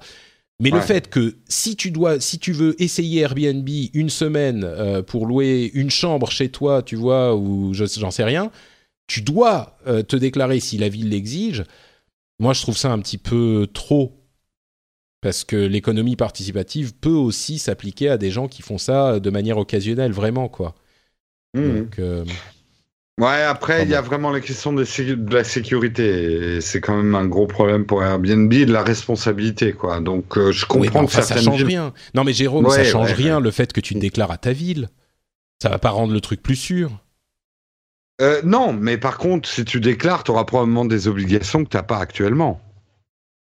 Ah, alors ça, je crois pas. Je crois que c'est juste ah un, déclaratif euh, informatif, tu vois. Je crois pas que hmm. ça te soumette à des euh, des, des, des, obligations différentes. Hein. C'est, pas Parce que, c'est, de ça, j'ai l'impression, dont les hôtels se plaignent le plus. Quoi. C'est que elles, elles ont des obligations d'équipement en termes de sécurité. Ah mais non, mais c'est la question de la taxe. Non, non, mais c'est la question ah, de la taxe hôtelière. D'accord, Enfin, Principalement, hein, moi, je... et le fait que, alors là encore, peut-être que j'ai mal compris la, la chose, et n'hésitez pas à venir me le dire si c'est le cas. Euh, si euh, il y a dans cet euh, acte de déclaration auprès des villes euh, des obligations qui viennent avec, je, je, comprendrai peut-être plus la chose, mais je ne crois pas que ça soit le cas. D'accord. Bon, euh, bah écoutez, je crois qu'on va s'arrêter là. Je voulais évoquer le projet Treble de Google euh, qui va essayer de, faciliter les mises à jour des appareils Android et c'est plutôt enthousiasmant surtout par rapport à ce dont on parlait tout à l'heure avec euh, le, malware WannaCry. Mais bon, bref, ils auraient une solution pour essayer de faciliter les mises à jour de leurs appareils, ce qui est une bonne chose. un peu comme chaque année, non? Ou bah là, ça ah. serait un petit peu oh, plus. je suis méchant là. mais t'as pas tort, t'as pas tort. Mais c'est un petit, c'est vraiment une, euh, modification en profondeur de l'OS pour séparer les, le cœur de l'OS et le reste et pouvoir mettre à jour le cœur de l'OS sans demander leur avis aux autres, tu vois, aux, autres intervenants. Ça, ça serait, ça, ça serait bien, pour Android. Vraiment bien. Et donc c'est sur ces bons mots qu'on va terminer cet épisode décidément très long. Euh, je pensais pas qu'on serait aussi long, comme toujours finalement, euh, comme chaque année, comme chaque épisode. Euh, mais on arrive à la fin et je vais m'empresser de demander à Jérôme Kainborg de nous dire où on peut le retrouver sur Internet. Eh bien, sur euh, Nowtech TV, sur la chaîne YouTube Nowtech, euh, bah, vous retrouvez les tests et tous les matins, à 8 heures du matin, en live, une revue de presse sur la technologie. Et la semaine pro, non, c'est dans deux semaines, vous aurez peut-être une surprise en regardant mmh. Techscope le matin. Je n'en dis pas plus. Si je me réveille. si Patrick se réveille, merde, j'ai spoilé. Ah, Très bien, merci Jérôme. Cassim, tu as été euh, bien silencieux pendant ces dernières euh, minutes. Rattrape-toi tout de suite en nous disant d'où on, ah peut, où on peut te retrouver. J'essayais de t'aider à conclure un épisode euh, déjà trop long. J'apprécie, j'apprécie. du coup, on peut me retrouver, bon, on peut me retrouver sur @notcassim sur Twitter et surtout on peut me retrouver sur Numérama où j'ai écrit avec toujours euh, un, plus, un très grand bonheur euh, des articles, notamment sur Microsoft, où on vous explique justement euh, tout sur WannaCry et surtout comment s'en protéger. Et où on a fait un très beau boulot aussi, je pense, sur le suivi de l'élection présidentielle et ça va continuer sur l'influence, en fait, les choix que va faire le nouveau gouvernement concernant la tech et le numérique. Et puis voilà, on avait, on, puis euh, je voudrais aussi signaler qu'on a, on avait, on avait sorti en exclusivité il y a un an le, justement le nouveau design. Euh, il y a un peu, non, il y a un peu plus de six mois, il y a le nouveau design de Microsoft justement de Windows. Euh, on en avait parlé. Euh, sur Numérama. Donc voilà, je suis content, euh, je suis toujours content de travailler pour ce site. Et puis euh, suivre aussi frandroid.com bien sûr, puisque cette semaine il y a la Google I.O. et je suis sûr que le prochain rendez-vous tech ce sera tout, tout, aussi long, mais ça ne parlera pas de Microsoft, ça parlera que de Google. De Google, exactement. c'est la saison de toute façon. Bah oui, oui, là on y arrive. Et puis il y a la, la WWDC d'Apple ensuite. Donc oui, là on y est, on est en plein dedans.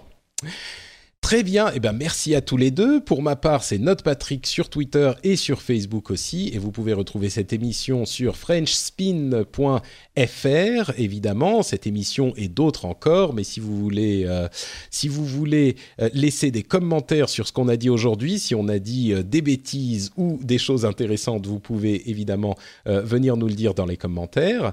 vous pouvez également laisser des commentaires sur iTunes. Tiens, par exemple vous pouvez aller sur iTunes et laisser au hasard 5 étoiles et faire comme euh, Aquil ou euh, ou Cèdre qui me disent euh, incontournable, impatient d'entendre le prochain, un véritable plaisir, tous les trois avec 5 étoiles dans les, dans les derniers jours. merci beaucoup à vous tous de laisser ces commentaires, ça nous aide évidemment à remonter dans les classements d'iTunes. Et vous le savez, et je le rappelle, euh, vous pouvez également soutenir l'émission financièrement. Euh, c'est le seul euh, moyen par lequel on reçoit des sous. Donc si vous estimez que l'émission mérite un petit dollar ou deux, vous pouvez aller sur patreon.com slash rdvtech. Comme je le dis régulièrement, ça prend vraiment deux minutes pour euh, s'abonner. C'est hyper simple et vous pouvez vous désabonner absolument quand vous voulez. Vous êtes euh, entièrement libre. Donc euh, si vous y réfléchissez, allez, sautez le pas. Patreon.com slash rdvtech. Les liens sont partout dans les notes de l'émission. On vous remercie chaleureusement de euh, nous avoir écoutés et on vous ah, donne ah, Moi, je propose un, prolongement là de, de l'émission. Je sais pas, un petit débat, le Technicolor euh, et le Cinémascope sont-ils acceptables pour le cinéma? Non, quelque chose là. On a été un peu court, non? Écoute, on va, on va envoie les propositions. On pensera à ça pour euh, la prochaine fois. Promis. Bon, Salut tout le monde. Merci à tous. Ciao.